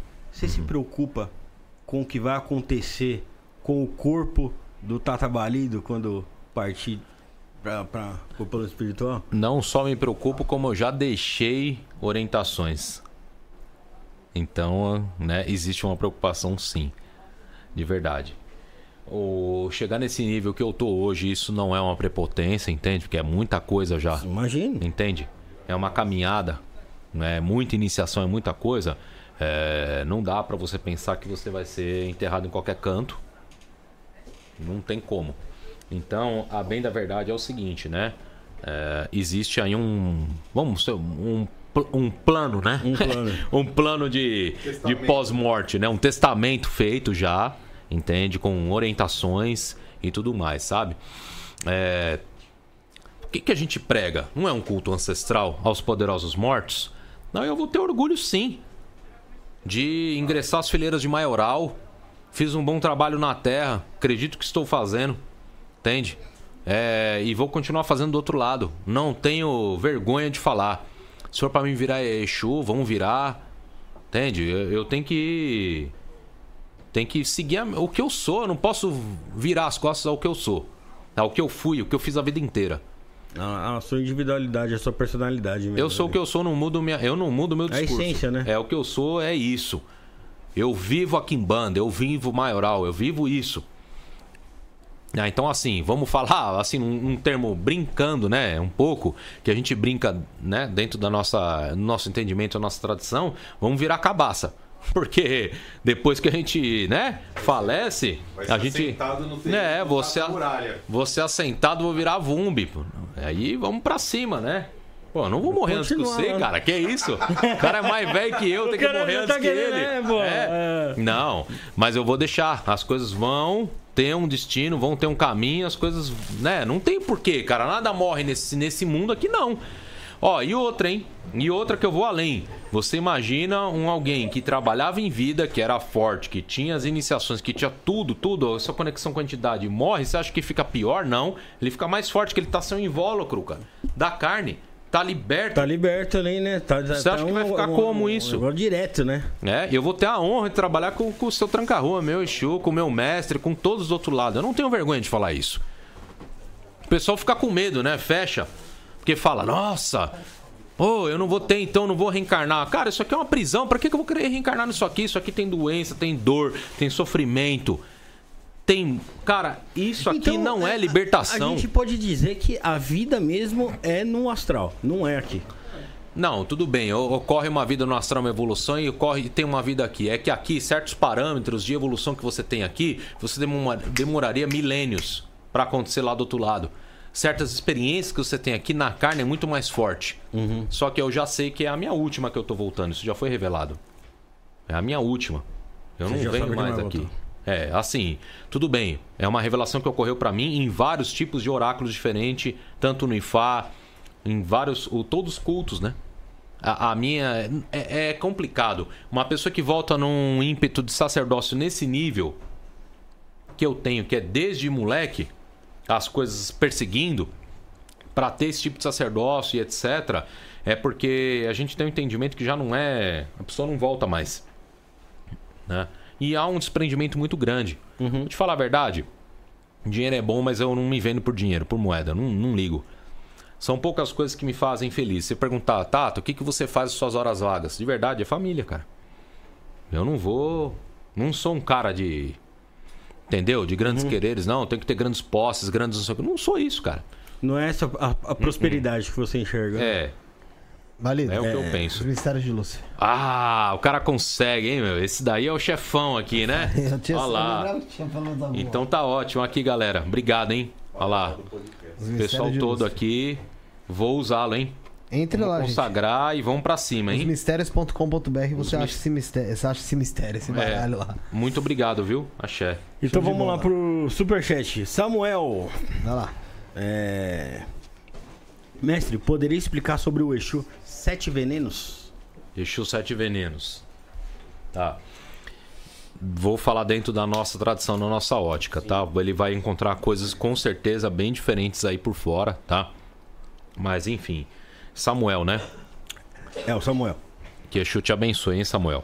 É, Exu Sete Venenos, tá? Para nós, é uma entidade que ela vem num aspecto muito ligado a Beuzebu, tá? Seu maioral Beuzebu, entende? Exu Sete Venenos, ele tem uma fundamentação de aspecto mesmo, né? De utensílios, de fundamentações, de... Enfim, a magia dele toda, né? É bem complicada. Se a pessoa que ela vai falar, não, eu quero assentar esse Exu, quero consagrar esse Exu, ele vai ter que realmente ter uma certa paciência para montar, porque é uma coleta, né? Então você pensa, quantos bichos que são venenosos, né? Para você poder fazer um fundamento desse Exu. E aí tem que ter uma coletânea, uma coleta muito grande em relação a isso, sabe? Até de verdade, vamos falar né? real aqui, entende? Uhum. Até de verdade, assim, chegar ao ponto de coletar um osso de alguém que morreu envenenado. Coloco. Tá entendendo? Se é para realmente fazer o fundamento, tem pra que ir atrás disso. Mesmo negócio. Porque criar um assentamento e você replicar aqui na carne o corpo material do Exu, né? Você replicar o cosmos dele. Exu Sete Venenos vai saber trabalhar muito em cura, não tem nem por que falar, porque já tá na cara desse Exu, né? Na cura, na desobsessão, mas também no envenenamento astral. Por quê? Quem nunca sonhou, isso é real, tá? Que tava sonhando e do nada viu aquele prato favorito e falou: Nossa, eu vou comer. E no sonho começa a comer. Comer, toma cuidado. Isso daí é envenenamento astral. Aquela comida é um feitiço. E você não sabe, você come aquilo, você acorda já não se sentindo bem. E aí vários problemas vão acontecendo na sua vida. Caramba, tem muito não longe. O que a gente faz? Muito não longe, você passa por uma limpeza espiritual. No processo de limpeza, você começa num, num, num numa catarse, vomitar, passar mal, caramba, quatro. Então, sendo bem sincero, Sete Venenos atua nesse aspecto. No campo da magia negra, na magia negativa, né? Não vamos usar magia negra porque os caras também enchem o saco nesse termo, é. né? Fala que não sei o quê, que eu tô sendo racista e tal, mas enfim. Magia negativa. Sete Venenos atua no envenenamento astral dessa alma. Você começa o quê? Tem um desafeto? Vou invocar os sete venenos. Então você faz um voodoo, entre aspas, um boneco simbólico daquela pessoa dentro dos domínios de sete venenos. No ponto e você começa a envenenar aquela pessoa. Astralmente, o, o espírito da pessoa fica envenenado. Não dá seis meses a pessoa estoura um câncer. Ô, louco. Por envenenamento astral. Então, existe isso? Existe. Tá? Assim como esse Exu, ele consegue retirar isso. É um Exu muito sisudo. Lembra muito o Exu, o Exu Cobra, o Exu Sete, sete Cobras, as falanges desse Exu. Trabalha muito em proximidade, né? Como eu te falei já com o Maioral Beuzebu, entende? Ele tem que ter uma fundamentação muito específica. Quem vai assentar esse Exu tem que ter preparo, porque senão sai envenenado, tá? É um perigo, entendeu? E de certa forma, assim, eu, na minha visão, volto a falar, é a característica do Exu. Se esse Exu é montado por uma pessoa, tem que pensar muito bem que pombagira que vai colocar para trazer prosperidade para a vida dele. Porque ele é bom para saúde, ele é bom para ataque, mas e o dinheiro, cadê? Desequilibra, não, Cadê o amor na vida desse cara? Não tem como. Você não pode imaginar que o Exu vai fazer de um tudo. Ser bom em tudo, hein? Não dá. Não tem. Então, essa é a minha visão na nossa tradição sobre Exu Sete Venenos, tá? É, tem outros detalhes, eu não posso falar aqui, que é fundamento fechado. Uhum. Ponto riscado, é, situações que são feitas em pontos de força, mas é um Exu, cara, é fantástico para fazer trabalho literalmente que a gente gosta na Kimbanda, que é ataque. Antes do Rafa fazer a outra, uh, mais uma pergunta aqui, ó. Qual é a principal característica que um quimbandeiro precisa ter? Quem que fez? Não posso revelar. Tá. Então a principal característica Não que o quimbandeiro tem que ter. Bom, na minha visão, de verdade, quimbandeiro a, acima de tudo, né? Ele tem que ter esse aspecto da da guerra. Não pode ser um quimbandeiro encostado. Eu acho que não dá certo isso. Quimbandeiro que é parado, que é assim, encostado, que está esperando assim, a morte da bezerra, como a gente costuma uhum, dizer, uhum. ele vai ser engolido, né? Pelo próprio culto. É, é a nossa visão. É, em termos de um todo também, que Mandeiro ele também não pode ser falso. Entende? Ele tem que ser uma pessoa verdadeira. Nós temos algumas coisas dentro da nossa tradição que a gente prega, né? Então, o cara que é de Kimbanda, né? Ele tem que tomar muito cuidado com traição, traição que ele pode praticar também. Traição carnal também, cara. Isso não é muito bem visto com os, olhos de Exu, entende? É... Então, assim, o Kimbandeira tem que ser um cara que tem que estar sempre atento às encruzilhadas da vida, né? E de verdade, tudo bem, respeitar a sua hierarquia, mas respeitar muito e louvar muito o seu Exu. O seu Exu tem que ser a lei na sua vida. Seu Exu, sua Pombogira, os seus tutelares, os que são os chefes, entende? O Kimbandeira, ele não pode ser um coitado aprisionado do sistema. Ele tem que andar de cabeça erguida nos reinos de maioral. Entende? Entendi. Essa é a visão. Uma pergunta minha aqui agora para você, particular até tua. Certo. Você tem admiração ou e é, é uma, são duas perguntas na verdade. Se você tem admiração e se você usa de alguma parte nem que seja filosófica de Crowley dentro da sua Kimbanda e qual que é a tua ligação de admiração com Crowley? É, isso num podcast anterior, né? Não o último que eu fiz aqui, mas um outro que a gente fez. Você até perguntou, falou, pô, é Telema e tal. É que eu, eu tomo remédio. Não, Ah, mas é isso mesmo. É, eu acho que vem complementando aquela pergunta. O que que acontece? Nessa caminhada espiritual, magística, toda pessoa que ela vai ingressar nos caminhos de mão esquerda, ela acaba batendo de frente com Alessia Crowley, a besta, 666, Tom Megatherium, Mestre Therium, entendeu? Então, assim, não tem como, é inegável. Por quê? Porque o Crowley foi um ícone, ele foi o, o, Arle, o, Aler, o Alerquim, né? Do grande Aeon, do novo Aeon, entende? Ele foi o profeta do novo Aeon. Ou seja, do novo ciclo, dessa questão toda que a Terra está passando nessa transição toda. Está entrando, já entrou, né? Então, assim, não, é inegável. Não tem como você não voltar aos olhos se você está estudando mesmo sobre o ocultismo para Crowley. Ah, sim. Entende? Tem- não tem como. Né? Então, assim, eu admiro. Eu tenho vários livros de estudos sobre Telema, é, correntes esotéricas e ocultistas que são a, as- beberam da fonte de Telema, de Crowley. Sabe? Tenho biografias de Crowley. É, cheguei a, a conhecer, tive a honra de conhecer pessoas que foram discípulos de discípulos diretos do Crowley sabe, que me mostraram, né, é, fotos e etc, assim, coisas raras. É, porque ele Né? morreu em 45.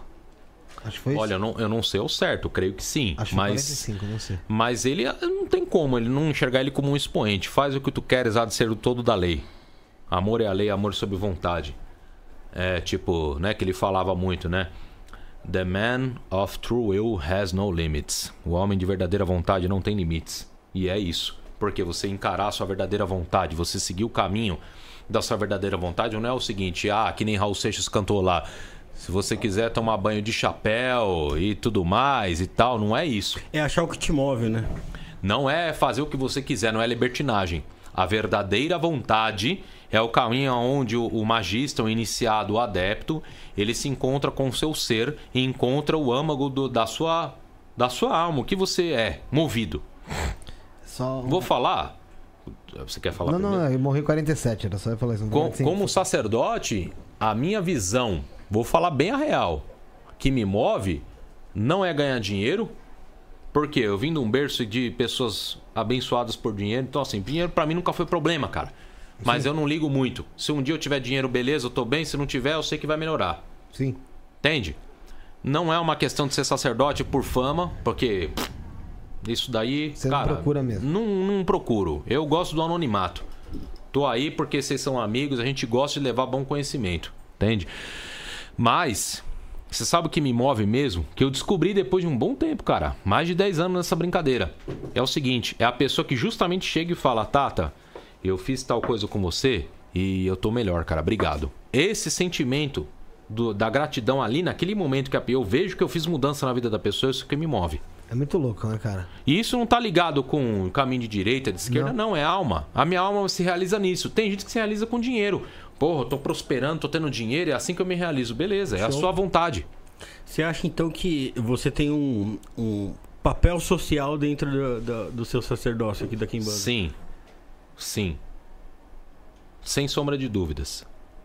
Mas é, é, é de fato muito gratificante, né? Você vê que você conseguiu ser a mão que precisava pra mover alguma Ó, coisa. eu vou te ser sincero aqui. É que tem muitos casos, cara. Eu te falei, tinha que fazer um podcast e tal, enfim, só disso. Ah, Mas sério? eu tenho gente da minha casa hoje, não vou falar quem é, mas que o filho era pra ter nascido com síndrome de Down, cara.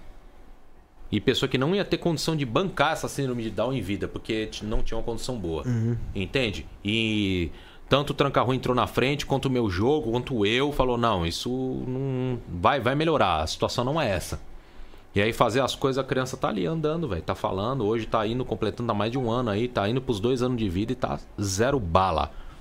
E o médico falar, não sei o que aconteceu. Um exame tá aqui, o outro tá aqui, o que, que aconteceu nesse meio tempo?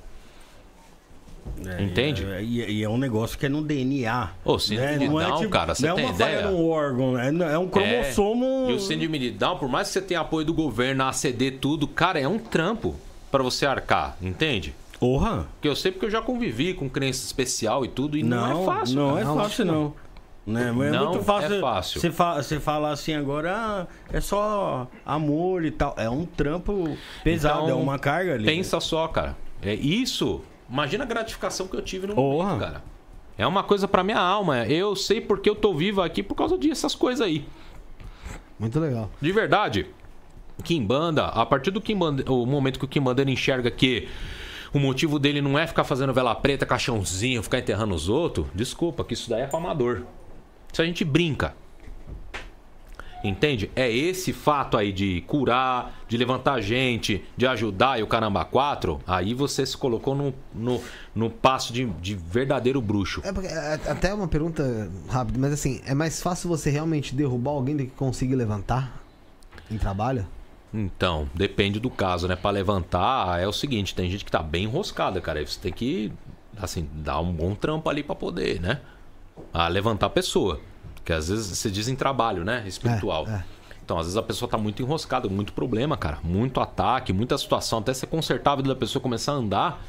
Nossa, às vezes você começa a tratar a pessoa, a pessoa fala, pô, piorei tratando com você, mas, cara, começa a expurgar toda aquela negatividade, todo aquele problema, até as coisas começarem a alinhar né? E pra tombar, cara, eu já fiz muita queimação. Não vou mentir, eu não vou ser hipócrita aqui. Entendeu? Já derrubei gente, já matei gente, cara. Tá entendendo? Já, já mandei gente pra cadeia, cara. Tá entendendo? Já, já fiz de um tudo. Tudo que você pode imaginar dentro de Kimbanda eu já fiz. Em termos de trampo negativo. Tá? Não vou ser hipócrita com isso. Entendeu? Só que entra aquela questão, tá, ok. Você vai fazer um trampo desse, passa um, do- um ano, beleza, você fazendo, legal. Dois anos, legal. Três anos, puta. Três, vai- quatro, vai cinco. saco, né? Fala, puta, mano, será que essa religião tão rica, tudo isso é isso? E é o ponto que Exu te coloca num questionamento, numa encruzilhada e fala, então tá bom, meu filho, você já esgotou seu ego? Sua vaidade? Ó, volta o seu olho pra isso aqui agora, que isso aqui é mais importante. Porque você entendeu que isso aqui não leva a nada. Porque você mata o inimigo hoje, você resolve uma pendência, uma vingança hoje, surge mais 10, velho. Porra. É complexo. É porque tem gente também que busca, né? Tem gente que busca inimigo ao tempo inteiro. É, e tem gente que né, é, a pessoa ela busca sempre o EJ, cara. É uma pessoa que sempre tá buscando a confusão. Ah, Na verdade, não é sempre nem por causa da religião. Não, não, a não pessoa tá religião. quieta, não, puta, vou ver aqui, vou ver ali, vou ver não sei o quê. Tem que tomar cuidado. Porque esses assuntos sempre surgem dentro da casa, sempre dentro do terreiro, sempre dentro do âmago da pessoa. Essa pessoa deve estar com o íntimo sujo, a casa suja. Tem que rever um pouco. An- Antes de falar do nosso próximo colaborador, aqui ó, Wesley mandou, eu sou prova disso, o oráculo do Tata Balido me ajudou muito de verdade, fez mudanças positivas na minha vida. A Seravete mandou aqui, ó, grande mestre Tata Balido, gratidão eterna pela minha vida. O Vitor que mandou superchat também tá só mandando um salve pro Tata Balido. Ele é monstro, tamo junto. O Quem? Otávio? Otávio também, o um- um filho nosso da nossa casa, o Otávio de Capa Preta, ele é de Jundiaí. Ele é um exemplo também. Desculpa, Otávio, eu vou ter que falar, né, cara? Ele chegou na minha casa, entendeu? É, assim, tava com problemas muito graves ali pessoais, entende? Doenças, problemas de vício, etc, entende? E aí, na inici... a gente jogou, fez toda a situação e Tranca-Rosa colocou pra ele e falou: Ó, você só vai ser curado a partir da iniciação. Porque rola isso, entendeu? E aí, o cara na iniciação, o Tranca-Rosa apareceu de novo e falou: Ó, você vai fechar- um pacto comigo. Você vai largar todas essas porcaria aí, entendeu? Vício, essas paradas todas, e eu vou te dar uma vida nova. Entendeu? Se você fechar comigo, eu fecho com você. E pá. Dali em diante, foi firmada uma situação, né? E, cara, hoje ele tem uma família, ele tá aí com a filhinha dele, tá entendendo? Ele tem já uma filha, ele tá casado aí com a, com a Paola. É um cara que eu gosto bastante. Ele, na verdade, é de Campinas, desculpa, eu falei Jundiaí, mas ele é de Campinas. É, um cara que eu né? gosto bastante. Tá comigo há anos, hein? Há anos mesmo, de verdade. É uma pessoa excepcional. Meu, carrega um diabo verdadeiro. Capa preta dele é do quinto dos infernos mesmo. Assim, a gente vai falar assim na brincadeira, mas é mesmo, entende? E um cara simples, humilde, família. Eu dou valor nisso. De verdade. É um cara que já é médio, hein? Já veio de uma caminhada de um banda de anos e anos e anos e anos, cara. Entende? E Exu fez mudança na vida dele. Tá? Eu gosto disso, cara, de verdade. A gente tá numa caminhada, não é querendo se gabar, mas de pessoas que foram mudadas. Eu tenho exemplos. Só que, eu, assim, eu não sei se eu peco por isso ou não. O pessoal me cobra muito aí, né? Ah, se devia divulgar mais essas coisas, mas eu não sei, cara. Eu Não, acho que é um bagulho que. que- eu acho que, assim, o que você faz. Tem, tem tem aqui, ser, ó, um, um né? exemplo aqui, ó. O Rodrigo Borges Ferreira, que mandou o superchat, ele falou aqui: Estou buscando o caminho da Kimbanda faz um ano. Como buscar um terreno que me acolha? Os vídeos do Tata têm me ajudado muito. Pela internet mesmo.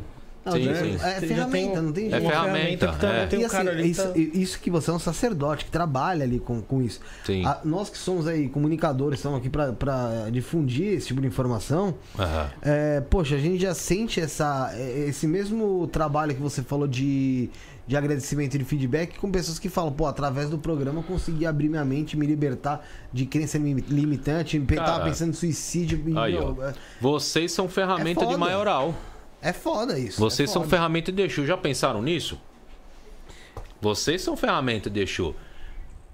De verdade, vocês são. Querendo ou não, vocês são, cara. Não adianta falar. E o pior é que cada um tem arquétipo de Exu mesmo, né? Bem o jeitão mesmo de Exu. Eu não, eu não sei. Eu não- eu- O arquétipo ó, de Exu é é o trickster, cara. É o cara que tá ali largadão, tá entendendo? Às vezes não quer nada com nada, mas às vezes tá ali pra tudo, é amigo pra tudo, pra pau pra toda obra. Sabe? Isso, Tudo isso, tem que é levar em consideração. mesmo. O que a gente é aqui na, na mesa, a gente é fora, não tem personagem aqui. Ah, não. Não, não Na- pode A gente ter. é um pouco pior fora, né? A gente, Pior, É, aqui se é, modera. Controla um pouquinho, se modera, é A gente verdade. modera, né? Acessa até Porque certo senão eu já, já tava na cadeia já, né? Ah, com certeza. É, ainda bem que tem réu primário, né? Tipo, ah, É, mano. Ainda bem que tem. É, vamos falar de mais um colaborador nosso. Vamos falar do Vamos. Fabrício, o, o Gustavo. Que depois eu tenho que falar do Bruno Cássaro. E ainda tem mais perguntas pra fazer pro Balido. Bora lá. vamos lá. Tá pronto aí? Vamos acertar as perguntas aí. É, passa um só. Bora lá? Shalom, tudo bem? Para você que não me conhece, meu nome é Fabrício Caboclo. Eu sou mago, tarólogo e tenho dedicado mais de 10 anos da minha vida ao mundo espiritual e a fazer com que os meus consulentes extraiam o maior potencial de vida que eles conseguem. Tenho trabalhado com rituais na área da goétia, de magia cerimonial, na área de magia angelical. Também sou sacerdote de Santa Morte e tarólogo. E queria convidar você a ter uma experiência conosco, uma experiência comigo e com a minha equipe e juntos extrairmos o melhor, o máximo do seu potencial. Talvez nesse momento você esteja passando por uma crise no seu relacionamento. Nós temos deidades que podem te ajudar a resolver esse problema, podem te ajudar a resolver esse processo. E se você estiver duvidando, eu convido você a visitar o meu Instagram, Papo de Bruxo Oficial, aonde você vai encontrar centenas de depoimentos, pessoas que foram ajudadas dentro do processo mágico. Nós também trabalhamos com rituais para a área financeira, causas na justiça, concursos e toda a parte de ajuda do mundo espiritual, você possa extrair o seu máximo de potencial. Também trabalhamos com mentorias e cursos, caso você queira aprender mais sobre magia, sobre cabala, sobre como cultuar deidades, como trabalhar com elas, como se aprofundar no mundo espiritual. O que eu quero dizer para você hoje é para que você não espere que tudo chegue ao fim no seu relacionamento para você tomar uma decisão. Talvez a sua vida financeira não esteja caminhando, talvez sua vida financeira esteja travada. Quero dizer para você que muitas vezes isso acontece porque nós não conhecemos as leis espirituais e nem como manipular as energias. Quando a gente aprende a ter acesso a esse tipo de conhecimento, a nossa vida muda. Eu quero convidar você a ter uma experiência, portanto, agende uma consulta no número que vai estar passando aqui embaixo e tenha essa experiência mágica comigo. Shalom. É isso aí, galera. Estamos de volta. E você viu aí sobre o Fabrício Caboclo, amigo nosso também aí. E ele trabalha lá com Santa Morte, com Lilith, é, um, é tarólogo também, tem vários trabalhos referentes aí ao lado afetivo, amoroso. E você pode entrar em contato com ele através do DDD 92 994 30 8675. 92 994 30 8675 e também tem aí o perfume da deusa Lilith que você consegue adquirir com ele. E vai despertar o seu magnetismo, sedução e luxúria, uma fragrância consagrada à deusa da noite. Há um ano aí nos pés da, da imagem de Lilith e você pode adquirir com ele então através do DDD 92 994 30 8675 ou então através do Instagram Papo de Bruxo Oficial e tem também aí no YouTube o canal dele Papo de Bruxo, tá bom? Um abraço pro Fabrício Caboclo, tamo junto. Rafael, tem superchat? Tem vários. Então. Tem vários. Posso mandar só um. Pode, pode. Alô? Pode. Quero mandar um beijo aqui pra minha filha que tá assistindo, a Marcela. Papai te ama, viu? Tá vendo também? Papai bruxo aí. é isso aí. Um beijo, Marcela. Obrigado Tamo por junto. ter liberado o papai hoje aí. Ah lá, hein? É. É, Diego Tostes. Salve Tata. Poderia falar sobre Exu Beelzebu? Você cultua na sua quimbanda? Se sim, quais áreas ele mais trabalha? Salve Diego, que Exu te abençoe. Salve a nossa banda. Vamos lá. Falar sobre Beuzebu é bem complexo porque em horas, né? Nós estamos falando do maioral, Beuzebu, que se apresenta dentro da Quimbanda como é, uma potestade da Trindade, né? Uma força maior. E existe uma falange de trabalho espiritual de Exu, é, alma, Egum, né? Vamos dizer assim, que se apresenta como Exu Beuzebu, certo? Então, assim, de todas as formas, né? Vamos colocar um seguinte, né? Este Exu alma, né? Ele carrega também particularidades, né? Resquícios, traços, vibrações do próprio maioral Beuzebu, né? Em termos, na nossa tradição de Kimbanda, o próprio maioral Beuzebu ele responde por vários reinos, aspectos, energias, fundamentações que, por exemplo, vai, falando de maioral Lucifer, não é a mesma coisa. Então, na nossa tradição, nós temos a trindade de Kimbanda. Beuzebu está inserido nessa trindade. E ele responde em algum aspecto ligado a energias ligadas à terra, às matas, a animais, a coisas da natureza e etc. Exemplo, o Exu Pantera Negra é um Exu que responde dentro da energia na vibração de Beuzebu. Os Sete Venenos, o Exu Morcego. Tá entendendo? Então, são entidades eles recebem essa alcunha espiritual. Exu Beuzebu enquanto alma, protetor, né? É um Exu, cara, muito ah, pesado, vamos colocar assim, vai a palavra se for essa correta, mas de uma densidade energética forte, por conta dessa ligação de elemento terra, né? Alquímico, a terra com o médio, né? É um Exu que vai é, ter bastante exigência de, exigência de sacrifícios é, né, de sangue, de animais, etc. É um Exu que ele vai trabalhar muito na prosperidade. Se esse médio souber realmente trabalhar com ele, vai trabalhar muito. Mas, de fato, o grande segredo do Exu Beuzebu é o pacto. Esse é um Exu que ele vai em vai algum momento na vida dessa pessoa pedir um pacto, um pacto da pessoa, mesmo de verdade. Esse Exu só trabalha com pacto, vai ter que ancorar ele naquela história que nós falamos de Daimon, não sei o quê, com o próprio Beuzebu. Não tem outro caminho. Se é o frenteiro desse cara, olha que eu já tive filhos da casa, hein? Dois, na verdade, na vida inteira, que realmente recebiam seu Beuzebu, de verdade. E aí só teve jeito através de pacto, que é onde a vida do cara, buf, deslanchou, né? Exu Beuzebu é um Exu muito. de uma hierarquia muito grande.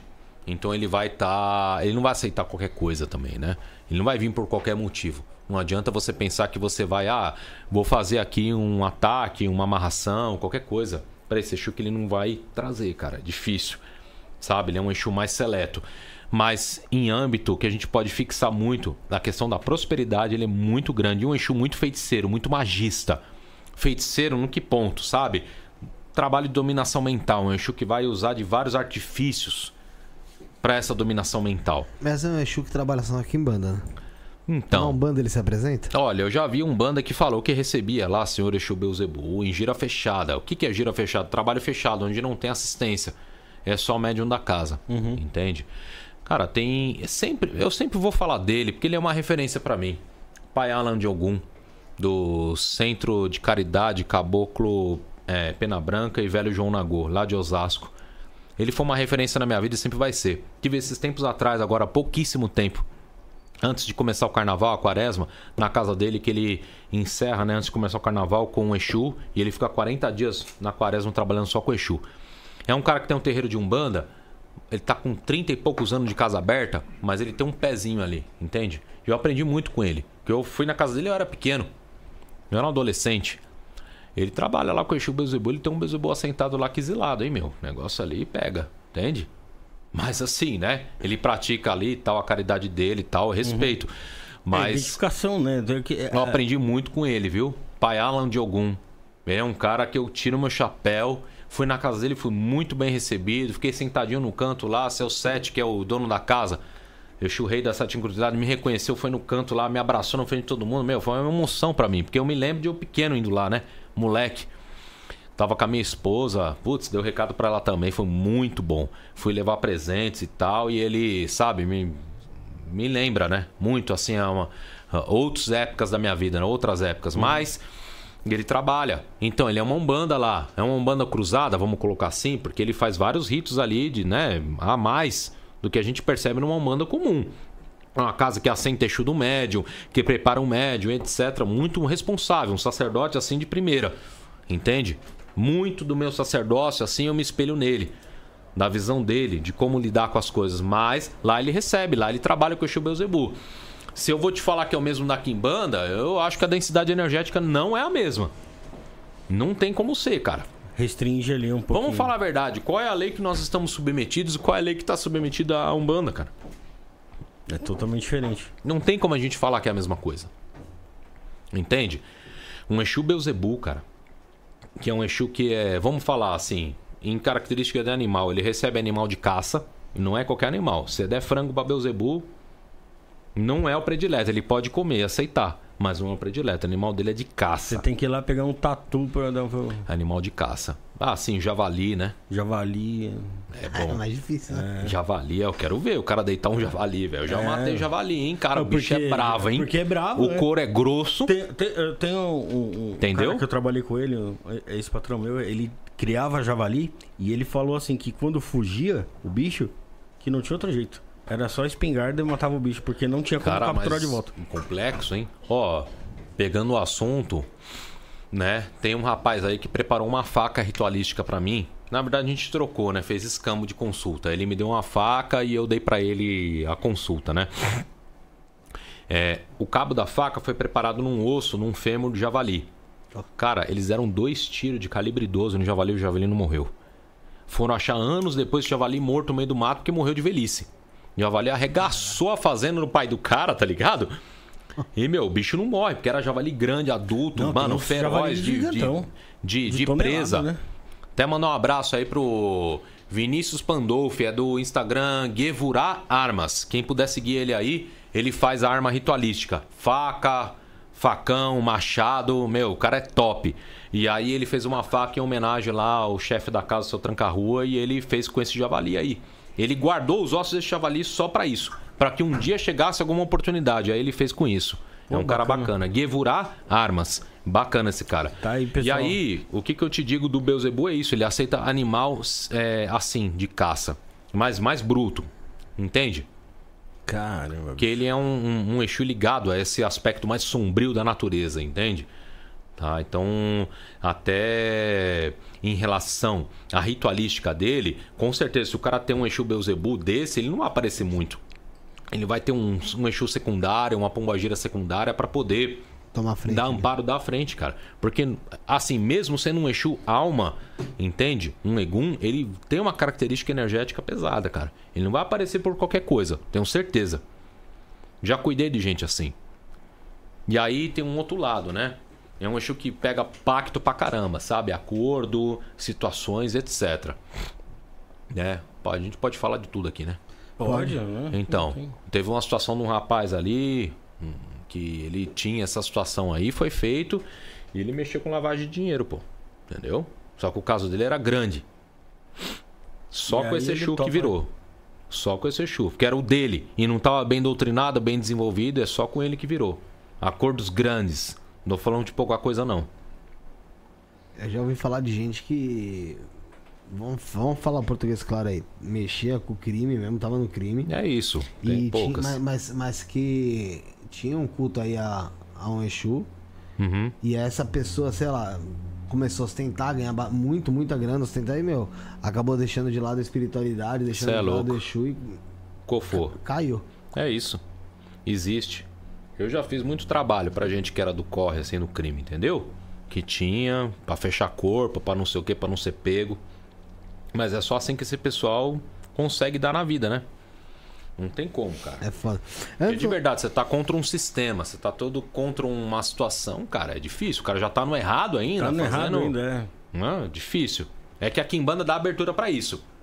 Ela, Né? a, a moralidade dela, né? Você pode. É, eu gosto da frase o quê? Que Exu é a moral, né? A gente tem a nossa moral. Então eu Sim, não posso sim. também ser um cara assim hipócrita e falar, não, vou aceitar estuprador na minha casa. Não. Não, você tem, Eu- você tem a sua ética, né? Já bateu gente lá, hein? E eu não aceitei, desculpa. Não dá. Ah, mas aí que tá, isso que você falou, Exu é a moral. Você tem a sua. É. Nossa, Mas ok. Naquele momento, sabe o que que Exu olhou? A, a, a, a situação do que ele poderia ganhar em cima daquilo, né? Porque Sim. Exu tem dessas, cara. Né? Em certos casos aí acontece, né? Antes da gente continuar aqui, vou falar. O sorteio a gente vai encerrar 10h40, tá, gente? São 10h30 agora, praticamente, 10h29. Então a gente vai encerrar 10h40. Então vou repetir pela última vez o que tá valendo no sorteio, que é uma consulta no Oráculo de Kimbanda à distância pros Pix a partir de 10 reais. Então a partir de 10 reais você concorre aí. Ah, a consulta do Oráculo de Kimbanda, contato abalido à distância, tá? Na chave Pix 11 97764 7222 beneficiário Felipe 11977647222 e também tem o sorteio de um oráculo de quimbanda presencial com Tata Balido também no Pix. A partir de 50 reais, de 50 reais esse presencial a chave 11977647222 Felipe, às 10h40 eu fecho o sorteio e você, você consegue encontrar aí no comentário fixado para você ter mais facilidade ah, de anotar a chave aí, 11977647222. Na nossa descrição também tem nossa chave Pix, então tá muito fácil para você aí, tá? É... Vamos falar do, do Bruno Cássaro, mas antes de falar do Bruno Cássaro, eu vou fazer uma pergunta, deixar ele responder aqui, já que a gente já tá até quase se aproximando aí do, do final, 10h30. É, hoje você tem muitos iniciados aí na, na Kimbanda, Bastante. né? É, inclusive que são tatas, como por exemplo o. Bastante. O Andrige mesmo, que é o Tata Muralha. Sim, E é seu filho, é Tata também aí da, da sua casa. sim. Qual o sentimento que você tem quando você vê ele hoje aí cuidando, atendi, aten- e atendendo pessoas e sendo elogiado? E vale a pena lembrar, né? Que sempre ele deixa claro pra todo mundo que tudo que ele sabe em relação a Kimbanda vem de dentro da tua casa. Axé. Quero agradecer o Igor. Não tá longe, tá aqui, né? Tá aí. Mandar um abraço aí pra ele, é uma pessoa excepcional, de verdade. É, Eu vou ser franco, comigo não tem meias palavras, entende? Se eu fosse pela conversa dos outros, eu nunca ia aceitar esse cara na minha casa, certo? Porque falaram muito mal dele, muito. E no entanto, eu gosto de ver o que é o ser humano. Né? Numa época que ele não estava bem, não estava favorecido, todo mundo passa por altos e baixos. Eu também já tive isso na minha vida. Se não fosse alguém abrir uma porta para mim em algum momento lá atrás, para me receber, me ajudar, eu também estava sendo tido como louco por aí, entende? E no caso do Igor não foi um caso diferente. A Kimbanda ela chama as pessoas por essa tipo de vibração, nesse tipo de caminho. Eu fico feliz pelo caso da alquimia da alma que houve com ele. Porque eu, eu vejo uma baita de uma evolução.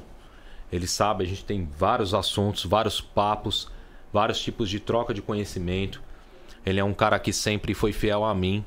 Já chegou muita fofoca na orelha dele, né? Assim como também da minha parte. E a gente sempre tem um jeito de falar, né? De sentar e conversar e falar um com o outro, né? A caminhada não é uma caminhada que ela tem fim, né? Ela é uma caminhada de contínua evolução de uma viagem, de todo um modo. Então eu fico muito feliz, né? Que a, a- digamos de uma forma assim, que a semente que a gente plantou, ela não só encontrou solo fértil, como germinou. Sim. E começa a coisa a proliferar. Que eu desejo sempre, né? São as palavras que ele ouviu no dia do pacto dele, da iniciação dele, porque isso, as minhas que foram ditas para mim, eu, eu reflito todos os dias perante Exu. E que de uma forma, cada vez mais, né? A gente possa encontrar sempre evolução perante as encruzilhadas de Exu. Porque que o povo de Exu, ele não é parado. Ele é sempre um povo em movimento. Então, eu de verdade, né? Eu tenho muita satisfação de fazer parte na vida de uma pessoa qual eu mudei e através dele ele está mudando a vida de outras pessoas também. Então, são essas minhas, né? Espero que você tenha entendido o que eu quis dizer, tá bom? É isso É aí. isso. E vamos falar agora do, do Bruno Cássaro aí, do nosso do curso de tarô que tá rolando. É, lembrando, pessoal, que dá para participar do sorteio ainda 11977647222 é a chave Pix. Beneficiário Felipe, na descrição tem explicação aí dos sorteios que estão rolando, tá bom? Ou, oh, desculpa, no comentário fixado do chat, tá? Vai até 10h40, então não perca tempo, corre agora para participar. Pode ser que no último segundo aí seja você sorteado, tá bom? É, e ainda tem mais perguntas do Superchat, mas tem, daqui a pouco o Rafael tem. vai ler. Não vai dar Vamos pra ler todas, não, já adianto. Tá bom, vamos falar do Bruno Cássaro. E se você quer aprender tarô de verdade, do básico até a sua primeira leitura, eu te convido a fazer esse curso. É um curso que vai ser dado aqui para os membros do canal. Então, se você não é membro, se torna membro neste programa aqui, ó, de membros, que está aqui embaixo aparecendo. E se você não faz parte deste programa de membro, você tem a oportunidade de fazer o upgrade do seu programa de membro para você também fazer parte do nosso curso de tarô. O nosso curso de tarô tem material didático, grupo de WhatsApp, aulas ao vivo e aulas gravadas, aonde você vai aprender tarô através de um dos melhores cursos do Brasil. Vamos lá, galera. São mais de 15 mil alunos que passaram pelas minhas mãos e a grande maioria deles saíram lendo tarô. Então, eu espero que você também consiga aprender as maravilhas dessas cartas fazendo leituras para autoconhecimento, processos divinatórios e também atendimento a outras pessoas. Vem comigo, se inscreve agora no programa de membros, torne-se um membro nesta categoria que está aparecendo aqui embaixo e você vai com certeza aproveitar muito essas aulas. Vem com a gente. Isto é Tarô, o novo curso dentro do canal. Isto não é podcast. Até lá! Vai. É isso aí, galera. Você viu o Bruno Castro falando sobre o curso de, de tarô que está sendo ministrado aqui no Isso Não é Podcast. E esse curso está sendo ministrado para o pessoal que é membro My Love. Então você que ainda não é membro My Love, você pode se tornar membro. Ao lado do botão inscreva-se, tem o Seja Membro. E lá você escolhe a opção My Love, membro My Love, a partir, acho que é R$29,90, R$29,99. Ele que já formou mais de 14 mil alunos esse curso que vale entre mil a mil duzentos reais está sendo ministrado aqui no nosso canal, tá? Você acha lá, tem até a playlist lá do curso de tarô, bonitinho. Bastante gente está fazendo, tá curtindo, é tudo muito bem explicado, didático. Segue ele no Instagram também para você conhecer um pouco mais do trabalho dele, arroba Bruno com eh, Camudo S-A-R-O, arroba Bruno K-S-A-R-O, Bruno Cássaro nosso amigo aí. Então, vire membro My Love, faça essa aula com o Bruno, que tá sensacional. O pessoal tá gostando muito, muito, muito mesmo. Garanto para você, seja membro My Love. E você que quiser se tornar membro do canal para ajudar o canal de qualquer maneira e também ter acesso a conteúdos exclusivos, pode se tornar membro da galera. A partir de R$ 4,99 por mês, ao lado também do botão inscreva-se, tem um seja membro. R$ 4,99 por mês, gente. Você não gasta isso nem cigarro paraguai hoje. Até cigarro paraguai hoje tá mais caro que isso. Você se torna membro do canal, você paga uma vez no mês tá, gente? Não é todo o programa, todo dia, uma vez no mês. E você vai ajudar muito a gente, tá bom?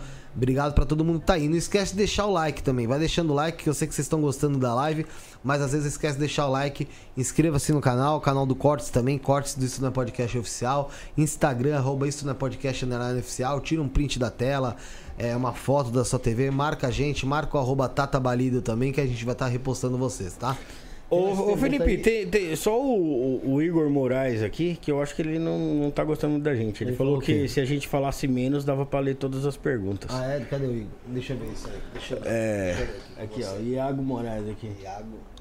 Iago Moraes. Se falasse menos. Então, ô Iago, até dá pra gente não falar, né, no, no podcast. Só que aí a gente tem que fazer, na verdade, já tinha que ser mudo. Em Libras. E né? aí, não, eu não sei se você tá aqui até agora, né? Mas assim, não sei se você. Se tua pergunta não foi lida. Mas a gente tá lendo de bastante gente a maior parte do pessoal tá gostando. Um beijo para você aí, tô brincando, viu? Mas a gente tem que conversar, né? É um bate-papo, não é um monólogo, então por isso que a gente acaba falando também. Até peço perdão por falar. É, e, e ele, não, e ele não mandou superchat. Me desculpa por falar. É, e tem, tem, tem uma pergunta aqui do Rick The Boy, que é nosso membro. É que é nosso meio eu, mais fazer, eu love. vou fazer o sorteio lá, Rafael. Vai lá, vai lá, vai lá que eu vou fazendo superchat aqui. Salve, mestre. Não sei se você poderia falar um pouco sobre o- as quartinhas no assentamento e sua importância. Obrigado pelos ensinamentos. Você é mil grau. Um gonzo, salve, salve, salve, salve todo o povo, né?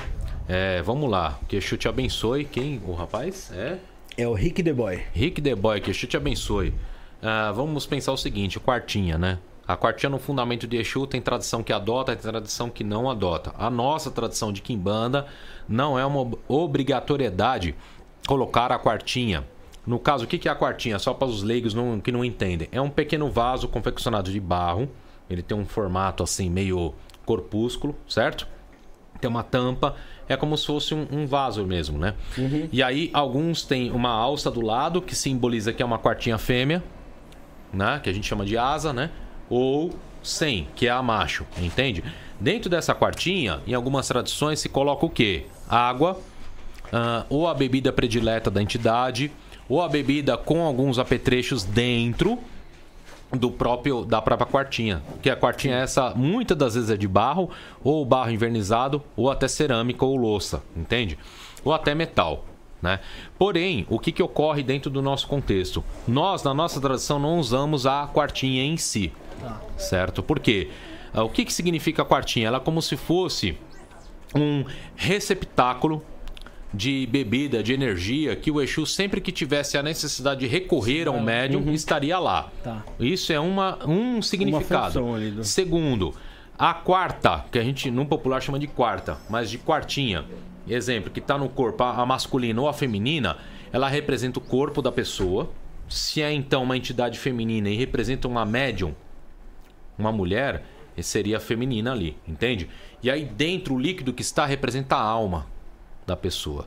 Aquilo Exu às vezes bebe, porque por alguma demanda energética, alguma situação, a quartinha baixa. E aí ele tem que completar para que a energia do médium também não fique baixa.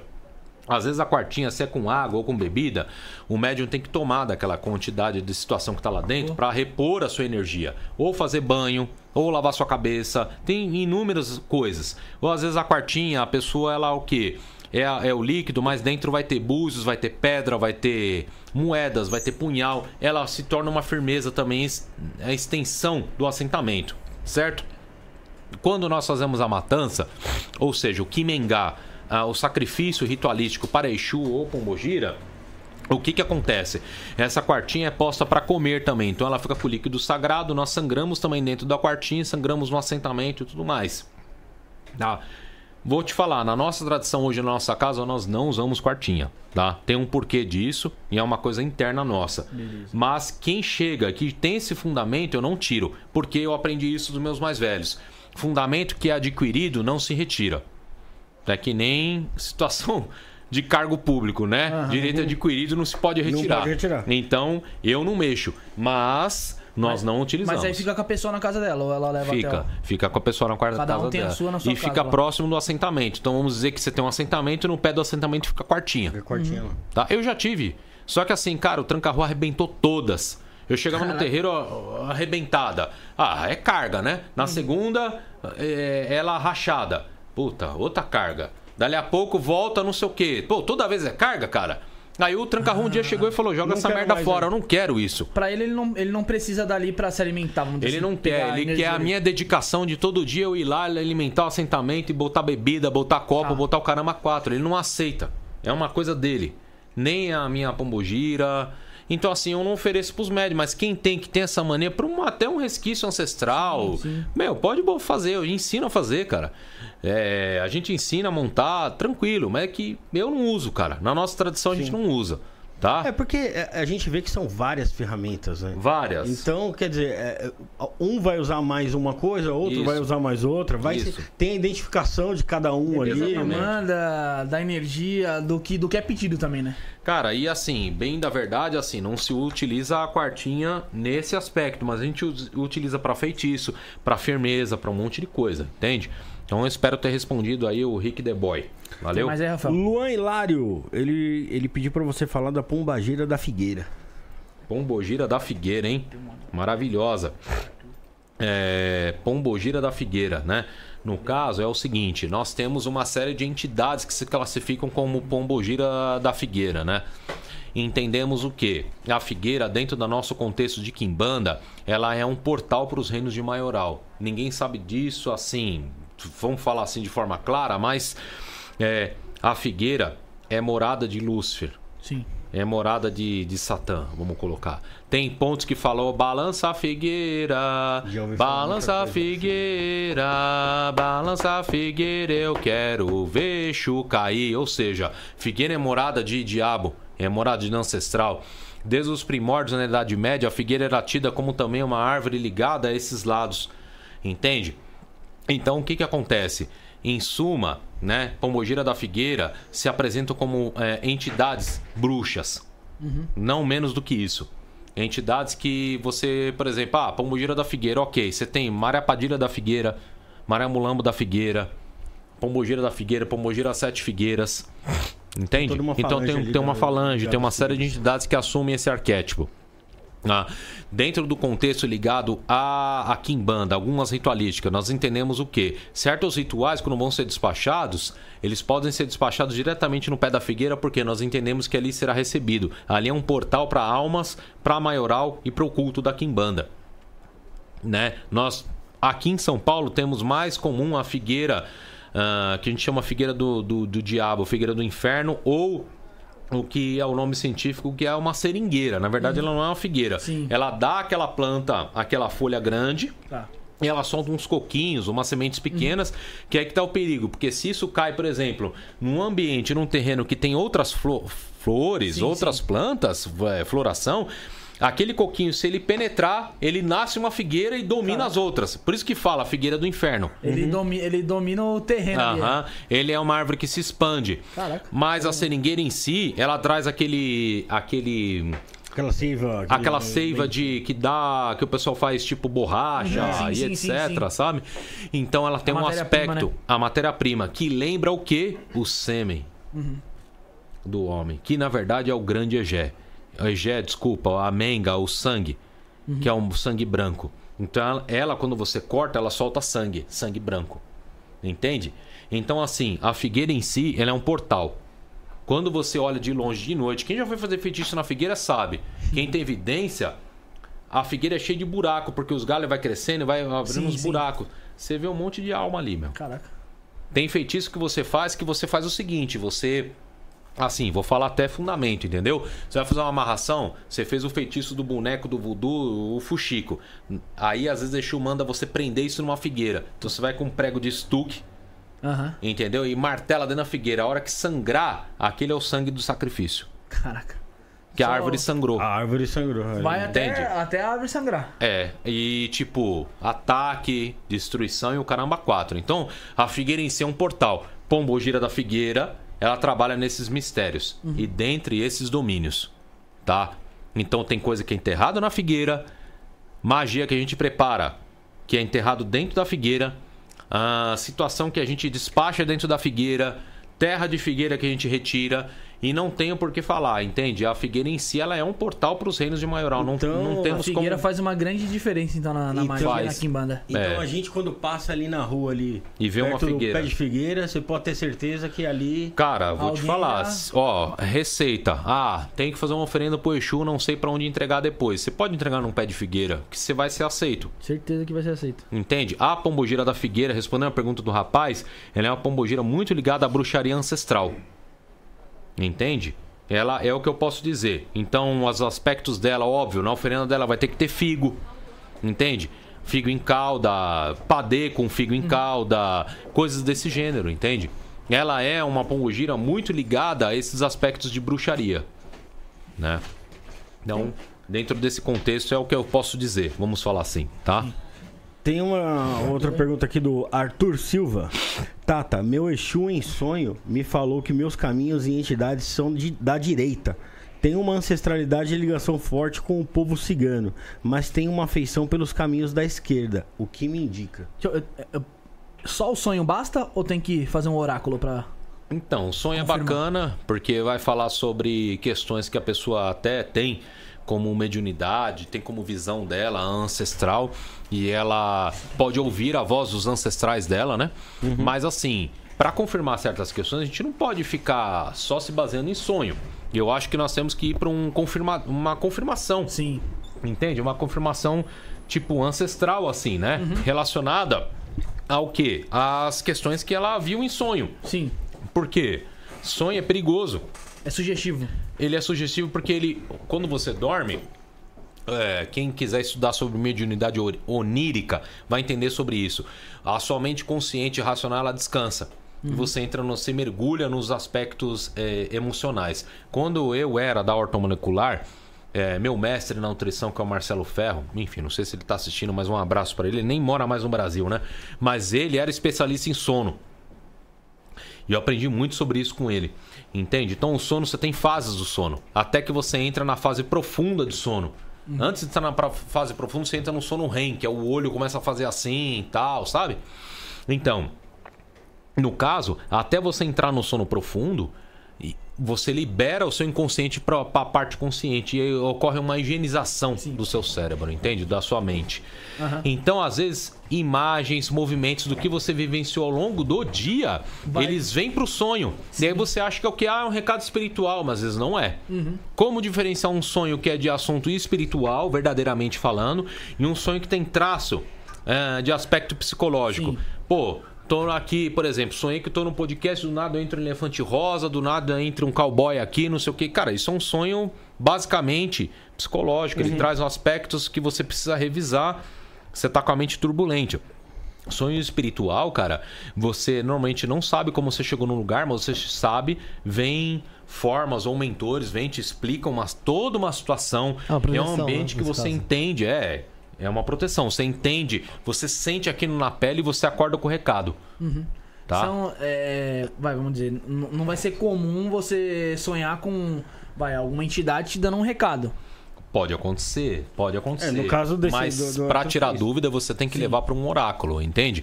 E existem formas de você poder sonhar. Uhum. Porque se o sonho, pra mim, eu, Marcelo, o sonho é um oráculo. Uhum. Cara, coisa que eu não tô vendo em jogo, eu peço pra Exu, a gente usa certas coisas e você dorme. E você acorda com o bendito do sonho, cara. Pô, é gostoso. te falando. Pra- pra- eu Eu não te sonho- falei desse pessoal aí? Sim. Do pessoal dos fake, que não sei o que, que tal É. isso, tal aquilo. Eu falei, não, eu quero ver quem é. E te Exu mostrou. me mostrou, velho. Pô, é- é, eu- tive um sonho uma vez, que eu já contei Sonho aqui comigo. inúmeras vezes, aqui nos programas do Wagner, principalmente, Marco do, do. Saulo. Marco Feliciano, igualzinho. E é o seguinte, a minha mãe é desaparecida, faz 13 anos já, né? E aí, uma vez, eu sonhei que- com a minha avó, só que com a minha avó paterna, que já tinha desencarnado. Pouco tempo depois disso acontecer, pô, e no- nesse sonho, eu era um molequinho, eu tava na escola, e minha avó chegava lá e falava pra mim, é, eu perguntava, ô vó, e minha mãe, você viu ela? Você sabe onde, que ela tá? E ela falava, não, fica tranquilo, que a Bita tá cuidando dela. Eu nunca ouvi falar esse nome em lugar nenhum, não tinha Quem? o mundo Habita. Chama, chamar um nome específico, né? É, falou Você sabe mãe que de é vida. habitar? Não, bit, não, não tem ideia. Habita. Ah, ó, Bita. Falou Bita. Você Bita tem tá descendência do quê? Ah, eu tenho descendência meu Cachorro. Da, da parte da minha mãe, da parte da minha mãe tem, tem, é, minha bisavó era filha de, de indígenas e da, da, da parte do Ó. meu pai são mais do Nordeste. Dentro do culto do Palo, aí vão pra Cuba, entendeu? Tem uma entidade chamada Habita. Que pode ter sido isso e você entendeu desse Mas Habita pra nós na Quimbanda é o diabo. Porque habitar lá é o diabo. Esse assenta, inclusive tem ritual que faz habita. Eu conheci paleiro, vi inclusive o assentamento que o cara tinha lá mostrado. É, é- existe mesmo. É uma forma toda de madeira. Os caras pá, eles, eles falam que ali é o assentamento do próprio diabo. Então, habita, sei lá, se ela foi falar isso daí, quer dizer que a sua mãe, entendeu? Tá ali, entendeu? Tá lá. A forma que ela usou de repente. Não sei, não sei. Porque habita é fogo. Nesse nome que você falou Já é me muito fala- simbólico. é, Me falaram que é, eu podia ser alguma coisa ligada à Bisa, mas eu não. Não, né, não conseguiu identificar, né? Não, É. eu, lembro, eu lembro bem desse sonho que falava Bita, não Habita, falava Bita. Bita. Bita. Olha só. Pode ter. Bom, eu vou. Felipe, vai dar vou os nos seus sorteados? ganha- Vou nos seus ganhadores. Então aí. vai, vamos lá. Vamos Roda a lá. roleta do. Faz o barulho, ó. Vai, vamos, vamos Quero lá, o vamos lá. barulho do, do prêmios, caminhão de prêmios aí do, Fausto, do Luciano Huck. Os sapatênis que falam. Você é o Luciano Huck da espiritualidade, Felipe? Não, sou, Você o não eu sou o Gugu dos pobres. Você é o Gugu dos pobres. É, vamos lá. A ganhadora à distância do, do Oráculo de Quimbanda com o balido à distância foi a Jaqueline Almeida Santiago. Axé. Jaqueline Almeida Santiago. Boa. E a ganhadora também, duas mulheres aí, para o, a consulta presencial, tá? Ah, com o Tata Balido foi a Daniela Silveira. Daniela Silveira, tá bom? Então tá aí, vocês foram as ganhadoras. Vocês, vocês podem Parabéns, mandar aí hein? o comprovante e, ah, e o prêmio que vocês ganharam no mesmo WhatsApp que vocês fizeram o Pix, 1197764 7222, que aí eu vou encaminhar pro Gus. Pro Gus Legal. encaminhar. O Gustavo pro- dá uma arrepiada lá, ele consegue agendar todo mundo aí. Só ter um pouco de paciência com a agenda que tá um pouco lotada Sim, sim, sim. e tudo mais, mas, meu, vamos embora. O pessoal, vamos ganhou, o pessoal ganhou um puta prêmio, então o pessoal já tá É, tranquilo. aguarda aí, de Tudo boa. é teu tempo. É, É, é. é isso aí. É, vamos, vamos pras considerações finais. A gente tem que marcar uma outra parte aí Vamos falar. mais, embora, pô, meu. Foi, foi muito Pô, legal. Foi E com bacana. certeza a gente já vai marcar aí. Vamos marcar aí pra. A gente já fechou abril, eu acho. Vamos marcar pra maio.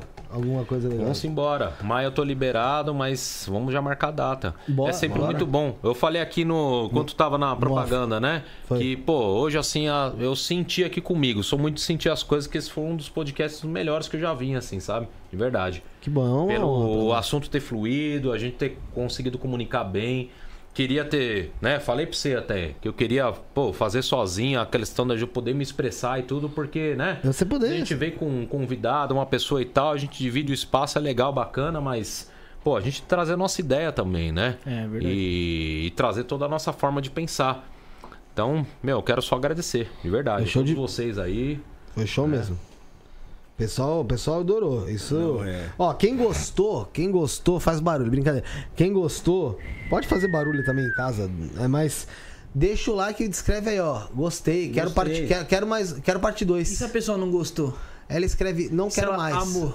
Asmuei, escreve Asmuei. Asmei. Asmuei. É Asmei. Mas é Asmuei. Agora. Asmoi. Tá bom? É, Asmuei. Tá, você que gostou, escreve aí. Quero parte 2, tá bom? Considerações finais do Rafael. Agradecer a todo mundo que acompanhou, que esteve aí com a gente aí, que interagiu. Foi bacana pra caramba. Muito obrigado, Tata. Axé. Foi muito, foi muito importante esse, esse episódio hoje. Obrigado, Aqui, desmistificando muita, muita coisa, muita Obrigado. informação. Aprendemos muito aqui hoje também. Verdade. Agradecer a todos que estão aqui com a gente aqui. Nosso amigo Tata Muralha, Josiel, Gustavão e o Guilherme. Guilherme. É isso aí, eu, o Bruno e o Felipe também, eu acho. É, O Geraldo falou que não gostou porque a gente não não, leu as espero, não espero nada de você, Rafael.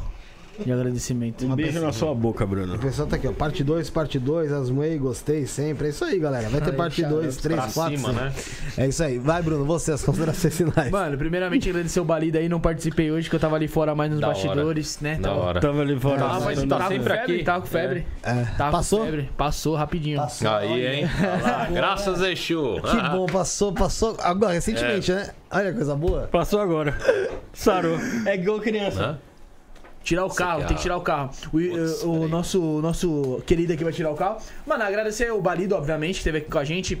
Tá. A audiência top, agradecer a todos que participaram na live, todos que ajudaram Traz no Pix e todos que participaram aí deixando sua pergunta, seu comentário. E as perguntas que não deram pra ler no Superchat, mano, guarda aí, mano, manda num próximo que a gente vai ler, vai tirar um jogo de carta. Você não vai sair perdendo, desculpe aí qualquer, qualquer coisa aí que o Rafael não conseguiu ler tudo. Não, é, acontece. É um programa, a gente tem um. A gente, e outra, a gente, a gente não lê só superchat, né? A Sim, a gente não costuma ser. ah, o pessoal tava, ah, só lê superchat, a É. gente não costuma ler só superchat. Mas é que hoje, mano, a gente tem que dar preferência pra quem é do superchat. E mesmo assim, algumas pessoas ainda ficaram de fora. Então entendo a gente também, porque hoje a audiência tá, tá lá em cima, tá no topo, Felipe. É, e aí a gente às vezes acaba não conseguindo realmente é, ler todas as perguntas. Teve uma- um momento aqui que não dava pra ler uma, porque era o chat Uma atrás da outra. rolando Frenético. direto. É, fora as conversas que acabam tendo, a pessoa É, vai. a gente né? né? tem os materiais também, né? As coisas que a gente que quer levantar, né? De, de, de dúvida, né? Do pessoal, né? E também tem o que você também vem pra falar, que às vezes você quer Sim, passar sim, meio- sim. uma visão aí pro pessoal também, né? É. Então tem que dar tempo de tudo. Vamos marcar outras. Vamos eu tô à marcar. disposição sempre. Eu gosto daqui da casa, o pessoal aqui é fantástico. Que depender de mim, nós estamos fazendo um a cada, sei lá, três, quatro meses aí. tá Não, vamos bom. fazer. A gente já, já, a gente já marca. Hoje mesmo a gente já vê. Demorou.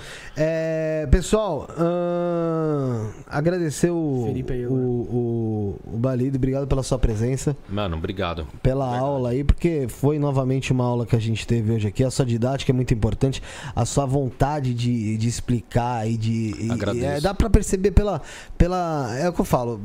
Eu gosto muito de todo mundo que vem aqui, mas eu tenho ali um pessoal que eu vejo que realmente tem a, a vontade de estar ensinando e de estar Agradeço. mostrando que é de verdade. A- a- a verdade, a verdadeira parte do culto quando se trata de Kimbanda, né? Agradeço. Não, não é só ser, ser o demôniozão, Sim. o cara, o capetão, não. Tem, tem muita coisa e eu acho que até acho até desrespeitoso quando o pessoal trata só dessa maneira, É, porque acaba É a esquecendo mais, toda a né? ancestralidade que tem dentro do culto. sim, é Né? verdade. E você fez isso hoje com maestria. Parabéns, Obrigado. Valido, por todo esse Agradeço. conhecimento, pela sua caminhada dentro da Kimbanda.